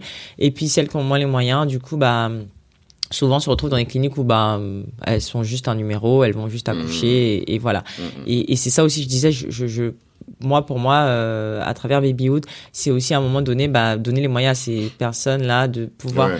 Euh, aller dans des endroits. aller dans des endroits, mais aussi, euh, après, ce, serait- ce serait trop facile qu'ils aillent tous dans cet hôpital. Il faudrait qu'il y ait une formation au Mhm. niveau même de, de, de, de ces hôpitaux publics, euh, euh, ces- hôpitaux publics, ces petites cliniques qui sont dans les, les quartiers défavorisés. Mhm. Et ça, c'est avec le gouvernement. Et Mhm. ça, j'aimerais. Et là, c'est aussi un de mes objectifs en 2023, me rapprocher de, du ministère de la famille, de la femme et de l'enfant, Mhm. euh, proposer peut-être des formations dans, dans les hôpitaux euh, pour régler le problème à la base aussi. C'est pas Totalement. juste euh, on va, euh, donner de l'argent à des mamans pour accoucher dans des hôpitaux meilleurs, c'est euh, Ouais. faire des formations à la base et, et, et, et les euh, et montrer voilà ce qui, comment Ouais. ça, comment on fait Et tu as déjà été approché par le gouvernement? Parce que j'imagine que tu as un peu ce, ce, ce, ce côté lobbying, tu vois? Est-ce que les gens sont déjà venus te voir en disant mais qu'est-ce qu'est-ce que tu as des idées Non. pour euh, Et tu sais pourquoi? Parce que les gens savent pas ce que je fais. Tu- Enfin, enfin, les, enfin, le ministère, enfin, c'est moi qui vais les approcher, mais je veux dire, euh, par exemple, il- le ministère euh, de la femme et de la famille, ils sont venus, mais par rapport à Babilou, par rapport à ma crèche, Ouais, pour me, me, me, comment dire, me, c'était pour me, comment dire, me mettre dans le fichier des crèches recommandées, euh, Mmh. voilà, euh, en Côte d'Ivoire, etc. Euh, mais ils savaient pas que derrière tout ça, donc c'est maintenant que je, je, je vais leur en parler, envoyer un Mhm. document, etc. et qu'on va pouvoir faire des choses. Mhm. Mais sinon, euh, non, c'est pas non, encore, non, ouais, pas encore. Mais ça va venir, ça va venir. Et, et en plus, euh, la ministre, elle est, c'est une dame qui qui qui, qui fait des choses euh, très intéressantes. Je pense que voilà, si je je, parle de ce genre de choses, ça peut intéresser. Et de toute façon, c'est tout bénéf pour la Côte d'Ivoire qui est vraiment en train de prendre, euh, voilà. On le sent. Ouais, Nous ouais, d'ici, ouais. quand on voit là. Ah, Abidjan, mais il y a trop de gens. qui- Vraiment. qui- Abidjan, Abidjan. Cotonou, c'est les deux pays, Ouais, les Cotonou, deux, ça deux bouge bien villes là qui, qui bougent très très bien. Si, quoi. si, bah oui, Mm. ils font du bon boulot aussi. Euh, on a l'impression. Mm, mm. Mais alors, quand tu, je reviens encore sur cette, euh, ce sujet-là relatif à la relation et aux différences entre la France et Mhm. l'Afrique. Bon, t'imagines, nous, les gens de la diaspora, tu nous connais, on fantasme. Soit on critique, soit on fantasme. Il y a ceux qui critiquent, un peu comme tu disais au départ, moi, jamais j'irai coucher Mhm, là-bas, on accouche par terre sur Mhm. Des nattes et tout. Et puis, il y a ceux qui disent, oui, mais l'Afrique, c'est le partage, c'est l'humain, Mhm. c'est euh, les massages, c'est les, traditions. Mhm. Est-ce que ça, tout ça, tu le vois dans le, la prise en charge? Oui, par contre, c'est vrai qu'on a nous, on a ce côté-là. Il y a le côté individualiste qu'il peut y avoir en Europe. Euh, nous, on Mm. l'a pas. Euh, c'est vrai. Par exemple, quand on a tourné l'épisode, euh, je, comment il s'appelait? Enfin, en tout cas, c'était un épisode où la, on, on avait, elle avait fini d'accoucher. On est allé la voir chez elle après. Je suis allée la voir Mhm. et ça. La, la, la maman, sa sœur, est en train de laver le bébé de manière traditionnelle. C'est-à-dire que c'était le premier, c'est le premier épisode qu'on a diffusé d'ailleurs à l'avant-première et tout le monde était en mode parce que et encore il y a des scènes qu'on a coupées hein, pour Ouais. le massage du bébé, de la et tout.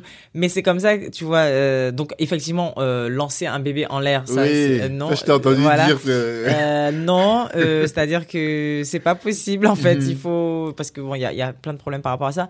Euh, et puis ça, je l'avais jamais vu, hein. Ah si si. J'ai vu beaucoup lance, de euh, massages, mais des j'avais jamais ouais. vu des Ah gens oui, lever oui, des oui. Ils lancent- ils disent que c'est pour, euh, des. C'est pour que qu'il ait qu'il soit vigoureux, qu'il ait moins peur dans la vie après et tout. Mhm. Mais non, enfin c'est super dangereux surtout si tu maîtrises pas, etc. Donc ça. euh, non, ça faut faire attention aux pratiques euh, que nos grands-mères, arrière-grand-mères faisaient, faisaient et Mhm. tout. Faut vraiment euh, maîtriser, surtout même le massage des, des bébés. Oui. faut maîtriser c'est pas toutes les tatas là qui qui, qui Hmm. peuvent euh, le faire etc mais même la maman quand elle voyait sa sœur faire elle était pas trop trop sereine hein. Ouais. elle a dit doucement doucement euh, mais euh, c'est vrai qu'en Afrique voilà on a ce côté euh, famille partage donc c'est vrai que quand euh, le euh, l'enfant rentre euh, à la maison avec enfin la, la mère rentre à la maison avec le bébé il y a euh, les les, les voisines par exemple il y a un épisode qu'on a tourné dans une cour commune Mhm. et elle est rentrée et euh, donc toutes les voisines voilà elles Mhm. s'occupent du bébé à tour de rôle Euh, non, il y a vraiment ce côté communautaire. Ça, franchement, en Afrique, on l'a Mm. et, et, et ça aide beaucoup la maman. Je pense que ça remplace peut-être aussi un peu les les euh, les sages-femmes qu'on peut avoir en Europe et tout, parce que vraiment, les tatas elles peuvent, si elle est fatiguée, la maman, elle peut laisser. Elle, elle nous disait, elle peut laisser à sa voisine qui va euh, laver le bébé à sa place pour qu'elle elle puisse se Mm. reposer. Donc il y a, y, a y a quand même ce côté-là qui qui est qui reste qui, encore. qui reste encore. Euh, c'est vrai que maintenant, on veut, comment dire, pas on veut faire comme les blancs, mais c'est genre, euh, on veut évoluer parce qu'il y a beaucoup de mamans qui est, comme c'est la nouvelle génération, elles hésitent entre ce qu'on leur leur mère, grand-mère Oui. leur disent. Euh, et le côté puisque maintenant on a internet téléphone et tout ce qu'elles voient sur les réseaux euh, Mm. euh, et qu'elles peuvent lire bah, par exemple dans Baby Mams etc et ah oui au fait ça ça existe etc donc elles sont, euh, les nouvelles mamans sont un peu partagées entre ce côté tradition, modernité. Euh, moi, en parlant avec les, les gynécologues, euh, les médecins, ils te ils disent, nous, on leur dit, voilà ce qui est bon, voilà ce qui est pas bon. Après, c'est votre responsabilité, Mm. mais voilà, euh, la médecine prime. Après, il y a des trucs qui sont bien, comme par exemple certains massages qui sont bien faits. Mhm. Mais voilà, il faut faire attention à ça, faut faire attention à ça. C'est pour ça que euh, euh, j'essaye en tout cas à chaque fois de, de, de ne pas, enfin en tout cas quand j'en parle, il faut pas couper tout ce qui est tradition parce qu'il y a des Mhm. trucs euh, qui sont vraiment bien. Mhm. Même le, le comment ça, l'attaché de ventre Oui. après la, la césarienne. Oui, oui, oui. euh, Il y a des il y a des techniques qui marchent. Hein, Ah, Après la euh, césarienne, ils font aussi? euh, Oui, il y en a qui font avec. euh, J'ai vu une dame là avec le sable chaud. C'est des poches de, de, elle met dans un pagne avec du sable chaud qu'elle réchauffe Mhm. et qu'on applique sur le ventre et, et tout Mm. ça, ça, ça semble fonctionner. Mais ce que je dis, ce qui fonctionne sur un, une, peut ne pas fonctionner sur l'autre. C'est pour ça qu'il faut faire très attention Totalement. quand on voit, ah non, mais elle a fait ci avec son bébé, elle a fait ça. Voilà. Mm. Comme l'histoire de la fontanelle. Elles ont pas compris que la fontanelle, ce n'est pas une maladie. on ne fait que répéter ça. C'est normal qu'il y ait ce trou-là. Oui, pour ça moi, va. ça- c'est les os, ça va se fermer petit à Mm. petit. Elles veulent appliquer des pommades, des crèmes, des trucs. Donc tout ça, c'est des, c'est de la sensibilisation qu'on est obligé de faire, qu'on est obligé de répéter, etc. Mhm. Mais voilà, il faut doser, faut, faut montrer, faut prendre ce qu'il y a de, de bon dans le côté tradition, laisser ce qu'il y a de mauvais, Mm. et voilà, et toujours euh, voilà consulter son médecin, son gynécologue, il, Mhm. il maîtrise. Mais est-ce qu'il y a des, des structures ou des professionnels qui euh, apportent ce savoir traditionnel là dans les dans les euh, cliniques et par exemple? Non, dans les cliniques, non. C'est plus en fait dans la famille. Dans la famille, il y a toujours une tante ou voilà une tata qui va venir, qui va dire ah, enfin qui, qui va venir aider la, la future, enfin la nouvelle maman, Mhm. le bébé, etc. Mais dans les cliniques, euh, hôpitaux, non. Mhm. Euh, moi, ce que j'ai vu, c'était maintenant il y a des cours de préparation à l'accouchement. Ça, ça, Ouais. c'est- ça commence à, c'est, ça vient, c'est venu même. Mhm. Moi, à l'époque, il y avait pas. D'accord. Euh, à l'époque, et encore, c'était quoi, 2014. Mm. Donc c'est maintenant. Euh, mes traditions, non, c'est la famille. C'est la famille qui apporte ce côté-là. Et la place du papa?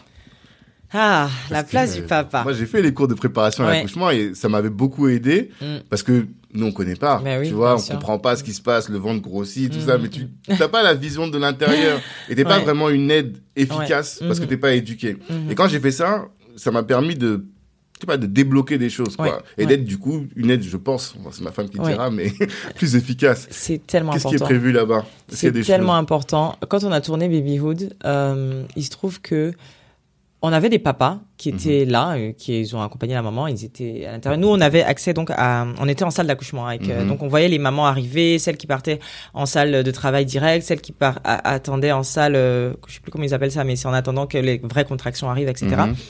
Et les papas étaient à l'extérieur.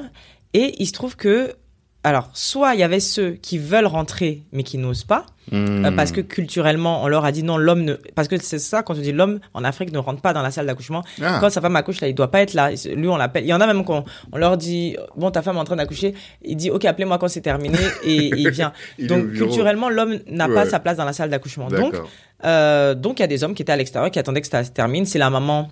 Mm. C'est la maman qui de la maman si, euh, si elle était là Mhm. qui vient euh, avec elle euh, euh, à ses côtés pendant qu'elle elle souffre et tout. Mhm. Et puis il y a des papas, euh, j'ai envie d'appeler les papas 2.0, les nouveaux papas, Mhm. nouvelle génération, qui avaient envie de rentrer, mais Ouais. qui se gênaient, toujours Mm. par cette histoire culturelle. Et donc, non, on les voyait. Il y en a un là, je me rappelle, euh, Monsieur Quadio. Il me dit, il est à côté et tout, et on entend sa femme crier dans dans Mm. dans dans, elle est Dans en train- on, on l'entend. Mhm. Et lui, il est là. Mais c'est-à-dire qu'il ressentait même les contractions comme elle. et je lui dis, Monsieur Quadio, vous voulez aller Monsieur Quadio, vous voulez aller et tout. Et euh, il dit, je sais pas si je suis capable, je sais pas si je suis capable et tout. Et euh, mais j'ai envie, mais j'ai pas envie. Il dit bon, je dis bon, et on fait un compromis. Vous restez juste à l'entrée. Moi, je vais rentrer et tout. Et puis je, il dit ok, donc il est resté à côté, mais Mhm. il pleurait. C'est-à-dire que, que Ah. c'était trop émouvant. Il pleurait. Mm. Euh, on n'a pas filmé quand il pleurait. Quand même, on l'a laissé. euh, Un peu de dignité. Un peu de dignité. mais il pleurait, il était très. Mais on, sentait, voilà, il était de tout cœur avec sa femme. Et puis il y en a un autre, lui, il a dit, je rentre. Parce qu'en fait, ce qui se passait, c'est que sa femme arrivait pas à pousser, elle poussait mal Mm. à cause des. Elle a pas eu de cours de préparation à l'accouchement. Elle savait même pas que ça existait. Mm. Euh, D'ailleurs, dans cet épisode, on insiste sur les cours de. On montre justement que c'est important les cours de préparation à l'accouchement. Mhm. Et euh, et donc il entend et on- je sors, je lui dis franchement c'est chaud, elle arrive pas, euh, ça elle pousse mal. Donc, toi, la journaliste, t'as le droit, Oui. mais lui, Ah ben moi- non mais c'est pas qu'il avait. En fait euh, à la base les sages-femmes elles proposent même pas parce que les hommes Mhm. de base ne, ne- Ouais, donc elles ne proposent pas même pas. C'est avec nous même qu'elles ont commencé à, pro- à, à- à comprendre que oui bah en fait oui le papa a c'est veut être veulent. Voilà quoi. il y a des parents Mhm. qui veulent. Mm. Donc à un moment donné moi je repars et je vais demander à la sage-femme est-ce que il- me- j'ai oublié euh, monsieur euh, est-ce qu'il peut rentrer? Mm. et elle me dit oui oui il peut rentrer je pense que ça peut l'aider à là, là même le gynéco est arrivé ça peut aider madame peut-être à débloquer et effectivement là il est rentré il a attrapé sa main il a aidé il lui a parlé et trucs et là Oh. elle a sorti le bébé. Non, mais c'est-à-dire, on a tous beau. pleuré, on est applaudi, on est... non, mais c'est trop d'émotions cette émission. Et du coup, euh, donc, je pense qu'il y a de plus en plus de papas Mm. Qui ont envie de, de, de, de, participer à ce moment parce qu'ils se sentent un peu exclus. C'est vrai que naturellement, on les exclut un Mm. peu de tout ça, Mm. mais qui, qui veulent, euh, en tout cas, les papas qu'on a rencontrés, il y en a beaucoup qui, voilà, qui sont intéressés, qui Mm. sont présents, qui veulent être présents même après à la maison, Mhm. euh, pour le bébé, euh, Mm. pour et soulager madame aussi. Ah. Et moi, j'ai des des papas qui me suivent. Hein. J'ai de plus en plus de papas qui me suivent. Mhm. Euh, alors c'est marrant parce que la plupart au début c'est parce qu'ils m'ont vu à la télé et ils commencent à suivre. Et puis après ah mais j'ai vu ça, j'ai vu ça. Mais moi quand ma femme et donc ils essayent de chercher des euh, de, de de me de poser des questions pour que Mm. donc je je- j'essaye de répondre et tout. Donc ouais c'est intéressant de voir que les les les pères veulent prendre aussi leur place et Ouais. je pense que de plus en plus ça va ça va Mm. ça, ça va monter comme ça, c'est intéressant et et, euh, et ils ont tout à fait leur place. C'est c'est un enfant on le fait à deux, on. Totalement. on ne le fait à deux donc euh, ouais. faut le prendre en charge à deux. En Ouais, tout cas, ouais. c'est ancré dans les mentalités. Oui. Pour nous qui, ceux qui avons grandi en Occident, la question se pose même plus. Mais je- on se pose la question pour l'Afrique, quoi, effectivement. Non. Et là, tu te dis que la mondialisation fait son travail. La mondialisation fait son travail petit à petit. Regarde, Mhm. en 2014, ça n'existait pas, les, de, la hmm. parentalité, enfin, c'est pas que ça n'existait pas, mais en Afrique, on connaissait pas. C'est quoi la parentalité, c'est quoi, hmm. etc. Maintenant, de plus en plus, il y a des jeunes. Euh, bon, moi, j'ai ouvert la voie hein, en Côte d'Ivoire, mais je veux dire, maintenant, euh, il y a de plus en plus de jeunes femmes qui, euh, voilà, font des des contenus, sur, le hmm. sujet. et tout, et c'est super. Il faut qu'il y en ait de plus en plus, et c'est super. Moi, j'ai j'ai aucun problème avec ça. je suis content d'avoir ouvert la voie à ce mhm. sujet-là. Et comment ça fonctionne pour la création du documentaire? C'est-à-dire que bon, un documentaire, Babywood, 9 épisodes, c'est mhm, ça C'est ça. Pour, euh, pour 9 mois. Mhm. Et chaque épisode, tu euh, vous suivez une personne à chaque fois? Alors, euh, au début, ce qu'on voulait, c'était, oui, une personne par épisode mhm. et qui avec un, une thématique particulière. D'accord. Sauf que c'est la maternité et on ne maîtrise pas du tout. Donc, ce qu'on a fait, c'est qu'on a, on a, on a eu plusieurs profils. Mhm. Et il s'est il s'est trouvé que dans des épisodes, on avait deux mamans qui avaient, et on faisait des crossovers sur leur profil. Par exemple, on a un épisode où c'est une maman des quartiers un peu, euh, euh, des- euh, pas, ouais, j'aime pas dire défavorisés, mais tu vois les, ca- quartiers populaires, et une maman des classes moyennes, euh, Hmm. etc. Et euh, on faisait un crossover en montrant que, euh, au final, elles, c'est-à-dire, Elles ont les mêmes problématiques. elles ont les mêmes problématiques. Euh, elles ont les mêmes problématiques et puis face à l'accouchement on est toutes les mêmes quand on se Mhm. retrouve en salle d'accouchement Mhm. et, et, et voilà et que après le bébé arrive c'est la même joie c'est le même truc. Donc euh, c'était montrer ça. Et vraiment euh, non vraiment à travers c'est ça. Donc il y a des épisodes où on a deux mamans. Mhm. euh, on a des épisodes où on a une maman. L'épisode de la PMH c'est une maman c'est Marie Vianney D'accord. euh, il fallait qu'on ait plusieurs profils. Il y a des personnes même, il y a des épisodes qui devaient même pas être. euh, on avait, il y a des épisodes qu'on on avait le sujet, mais on n'a pas trouvé la maman. Mhm. Et finalement, on, a, on est allé sur un autre sujet parce qu'on a rencontré une maman dans, en salle d'accouchement. Mhm. Parce qu'on était en salle d'accouchement et on a des moments qui, parce qu'on veillait, hein, euh, parce que je sais pas pourquoi, mais il y avait plus de d'accouchements la nuit. Donc ce qu'on faisait, c'est qu'on partait euh, à l'hôpital vers 22h, 23h. Ok. Et on passait toute la nuit là-bas. Mhm. Et euh, bon, quand c'était plus simple quand il y avait des césariennes parce que les césariennes c'est programmé, Ouais. on sait, nanana. Mais les accouchements par voie basse, on, a, on attend l'appel en fait. Mhm. Et, euh, et des fois, on était donc en salle d'accouchement et là, on attend, on est là, on attend, euh, on attend quelle est ses vraies contractions. On est là, on attend. Euh, et puis bah, tu peux attendre quatre heures que- Ouais. qu'elle passe en salle d'accouchement. Tu discutes avec les autres Et mamans. du coup, tu discutes avec les autres mamans. Et il y a des mamans qui arrivaient. Euh, on a une maman comme ça là, qui est arrivée, mais en mode, euh, elle allait accoucher et tout. Donc elle allait, on l'a installée en salle de. Non, c'était pas travail. Elle était en salle de où elle attendait pour. euh, on va l'examiner et Mhm. tout. Et je me rappelle donc je vais avec ma produ avec euh, ma productrice Angèle et euh, on commence à lui parler. Euh, oui, donc on est, on est, on est, un, on est, euh, comment dire, une, on fait une émission Mhm. sur la matin. Et la fille entre deux, tu sais, moi je fais mon speech et entre deux contractions, tu sais, elle m'écoute, mais je sais pas si elle m'écoute vraiment. Elle dit ah oui, ok, d'accord, euh, ok, ok, ok. Genre elle a donné le ok, tu vois, parce que Mhm. on leur fait signer bien sûr des accords euh, Ouais. droit à l'image et tout. Et, euh, et donc, elle a donné son OK juste après. Euh, on la filme. Mhm. On- elle était en train de d'accoucher, on la filme et tout. Donc son bébé naît, c'est allé très très vite.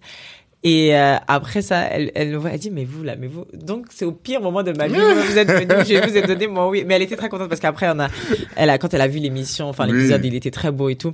Mhm. Euh, Parce qu'en plus, t'es pas apprêté, tes Non. cheveux sont un peu en désordre. ah non, mais, on- mais pas du tout. Là, tout le monde était au naturel. hein. Même nous, la nuit, on était euh, pas maquillés, pas de trucs, Mm. avec les charlottes sur la tête. Les... Ah ouais? Oui, parce que bah oui, t'es- t'es- on est en- dans un Oui, à l'hôpital, on dit à l'hôpital. Donc on avait ouais les charlottes, Mm. les gants, les, euh, Mmh, les, t'es les, on est équipé les les caches chaussures et tout. Mmh. Et effectivement, non, mais c'était franchement, on a vécu des choses, euh, des trucs pas préparés. Par exemple, on on a été préparé pour une césarienne. Mhm. Euh, euh, donc on- nous on, fait on filme notre césarienne et tout et là le gynéco nous appelle et nous dit ah il y a madame bah, c'était Marie Vianney euh, Mhm. qui devait accoucher par euh, césarienne programmée mais finalement de jumelles elle c'était la PMA et, et qui Mhm. finalement perd Elle les os et, et on nous dit ah, bah, elle perd les os on va voir son accouchement et donc on est on était trop contente fallait nous voir on n'a jamais été aussi C'est devenu contente vos de copines aussi. Oui, mais c'est c'est des gens oui, que non. vous vous attachez à mais elles. tellement mais bah oui. mais les filles après quand je vais les revoir après euh, bah, après l'accouchement ou chez elles et tout Mhm. les bébés, euh, c'est, c'est, moi je les ai tous appelés des- les bébés de babyhood. Euh, Mmh. voilà, euh, et c'est, ils nous envoient des photos de temps en temps pour donner des nouvelles et tout. Ils Ouais. grandissent bien. Euh, Il y en a bah, ceux à qui on a pu financer l'accouchement qui nous disent merci vraiment. Euh, si ça t'est passé autrement, ce serait voilà. Mmh.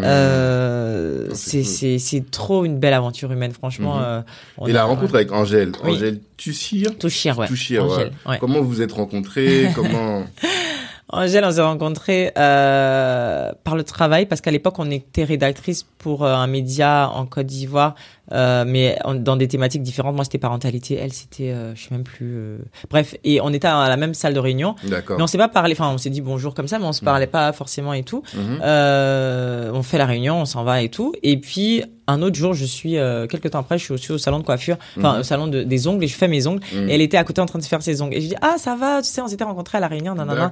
Et euh, je dis, ah mais sinon tu fais quoi dans la vie, frère On commence à parler. Mhm. Et, euh, et là, elle me dit qu'elle est, euh, euh, euh, qu'elle a une société de prod à Paris, mais qu'elle est en train de vouloir l'installer en Côte d'Ivoire et tout Mhm. ceci cela.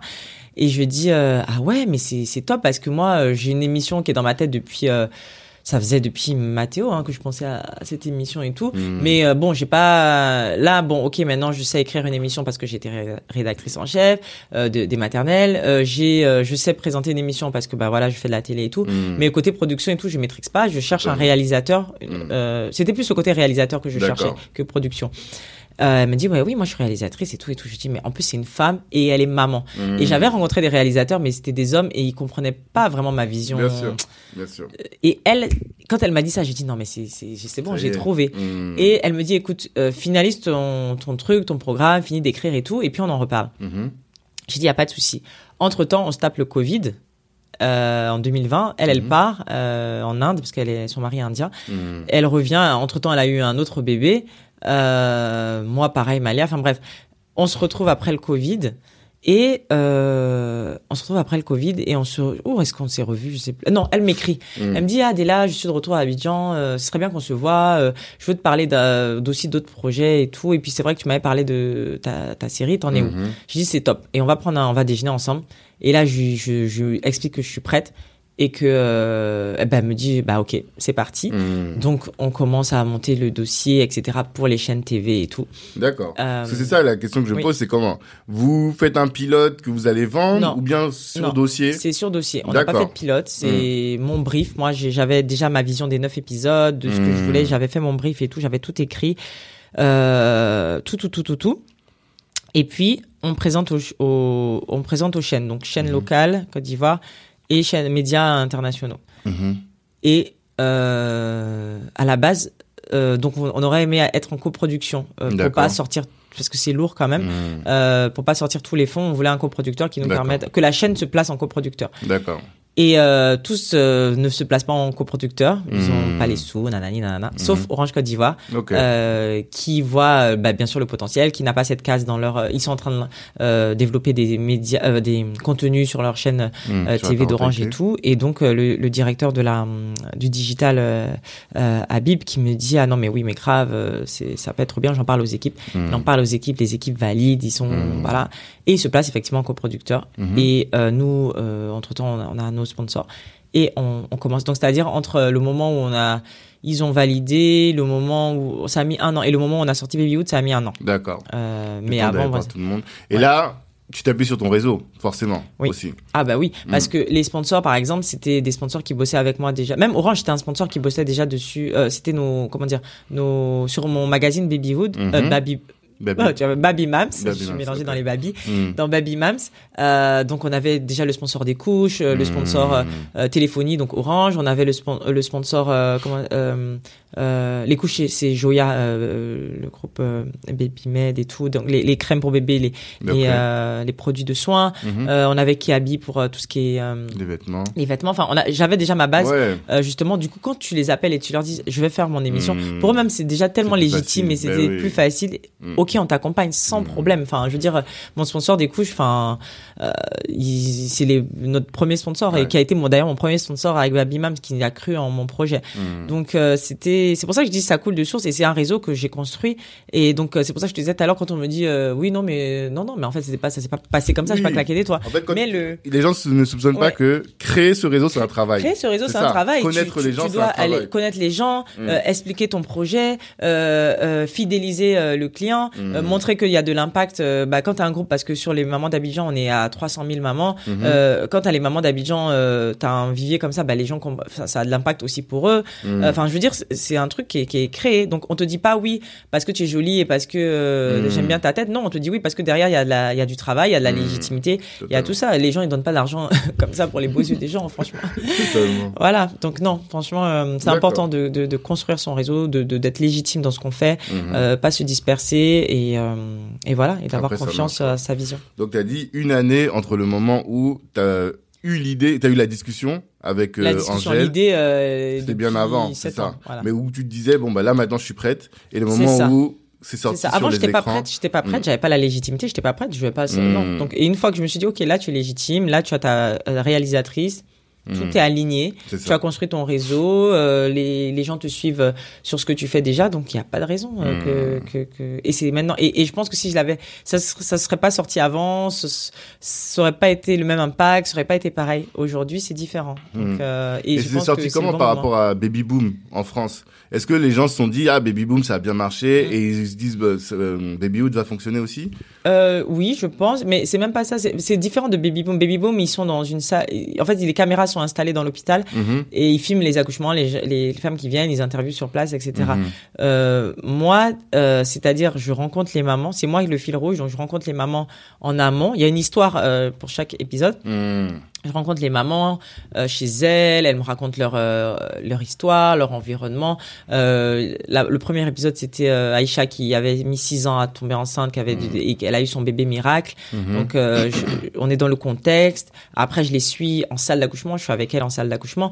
La maman solo, on a fait l'épisode des mamans solo, comme elle Mhm. s'appelle. euh, elles étaient deux mamans solo. Mhm. Euh, celle dont je disais qui est arrivée à, à l'hôpital euh, en rush et truc, c'est moi qui ai apporté la valise de maternité parce qu'elle avait personne. C'est moi qui ai habillé, Mmh. qui ai donné les vêtements pour le bébé. Elle était toute seule. Ouais. Donc euh, il y a ce lien là. Donc je suis avec elle et je les revois après Mmh. aussi l'accouchement, à la maison, ou à- dans en salle de, de réveil, etc. Mhm. Et, euh, et voilà, on se dit au revoir pour la suite. Euh, et, et voilà, il y a, et, et donc et en, et en plus de ça, il y a les interventions des spécialistes. Donc euh, par exemple, en fonction de la thématique, il y a soit un psychologue qui va parler, soit un gynécologue, soit un pédiatre pour apporter une touche aussi, euh, pour apporter l'information. Parce que justement, c'est pour ça qu'on a dit série documentaire. Parce que oui, c'est télé-réalité un peu, Mhm. mais c'est aussi, euh, il y a de l'information dans chaque Ouais, épisode. Pour euh, qu'on retienne certaines choses. C'est pas juste quoi. du divertissement, non. Mhm. C'est divertissant, mais c'est aussi informatif. C'est ça qui est important et que j'ai voulu, qui se différencie de Baby Boom. Mhm. Et euh, parce que beaucoup les gens disaient ah c'est Baby Boom à l'africaine, c'est Baby C'est Boom à ça, c'est l'africaine. l'impression qu'on a quand on Euh, regarde de loin, en tout cas. Oui, bon, c'est- moi ça me dérange pas qu'on dise ça, mais il Mhm. y, a, il y a plus en fait, c'est c'est différent, il y a plus. Ouais. D'accord. Et en termes d'offres de professionnels, tu trouves que la Côte d'Ivoire est assez développée? Il y a, enfin, t'as suffisamment de, de- de professionnels différents Ah pour oui. euh, accompagner? Ah oui, totalement. Enfin, gynécologue, pédiatre, psychologue.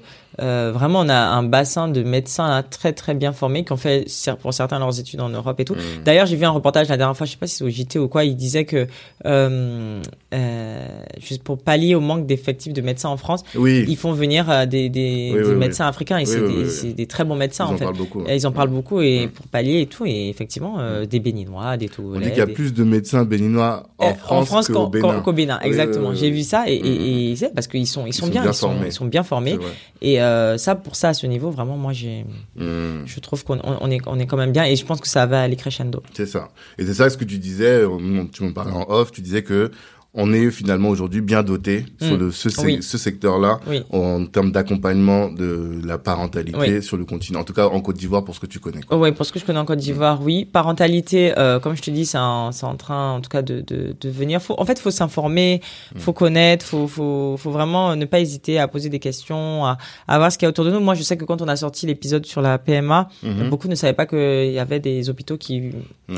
euh, qui, Qui voilà, qui accueillaient ces la. PMA. Là, il y a, dernièrement, j'étais dans un nouvel hôpital euh, Procréa qui sont spécialistes en fertilité, infertilité depuis 14 ans, Mhm. avec des spécialistes de fou et tout. Mhm. Euh, pareil, enfin, euh, on va faire un sujet d'ailleurs sur eux là, sur, Toi, tu vas devenir l'agence de com de tous les hôpitaux, c'est ça non mais ils étaient non mais franchement bah, mais- et, et tout le monde et il y a plein il y a des amis même que je ne savais même pas qu'elles avaient un par qu'elles avaient du mal à avoir des enfants qui m'ont écrit en privé me dire purée dès là mais merci d'en avoir partagé ce, ce, ce- ça on savait même pas moi mon mon gynéco sur lequel je suis tombée il m'a dit que ça existe pas alors ça existe ça existe oui ça Ouais, a son les ça gynécos eux-mêmes ne savent il pas. il y a des gynécos qui savent pas. Donc Mmh. euh, oui, il y a des gynécos qui savent pas. Et comme encore une fois, il y a de tout. Hein. Euh, Il y a, il y a très bons gynécos, mais il y a Il aussi y a à boire et à manger. voilà, ouais, voilà, c'est ça. Mm, mm, mm. Je voulais aussi qu'on parle des crèches, tu Oui. vois. Parce que ma femme est directrice de crèche. Avant Donc quand je lui ai dit que je venais ici, elle m'a Ah. dit il faut que tu prennes des informations. sur la et crèche, ok. Voilà, nous on a Ouais. toujours ce projet-là de rentrer. Ouais, ok. D'où est venue l'idée? Comment est-ce que ça s'est fait? Est-ce que tu peux nous expliquer un peu? De ma deuxième, ma fille Malia. Donc, tu vois, le premier baby, euh, pour Baby Mam, c'était Mathéo. Et puis là, pour ba Ba- Babilou, c'est Malia. Hmm. Euh, pourquoi? Parce que Mathéo partait à l'école, il rentrait en petite section. Mhm. Et on avait déménagé dans un quartier euh, à la Riviera euh, résidentiel. Mhm. Et euh, Mathéo, sa crèche était à l'autre... euh, Pour te dire, c'est à l'opposé, en fait. Mhm. Le quartier où on était avant. Ouais. Et euh, bah, on se rapprochait et moi je voulais une crèche mais vraiment à côté de, de, de l'école de Mathéo pour Hmm. pouvoir bah, faire les navettes facilement, etc.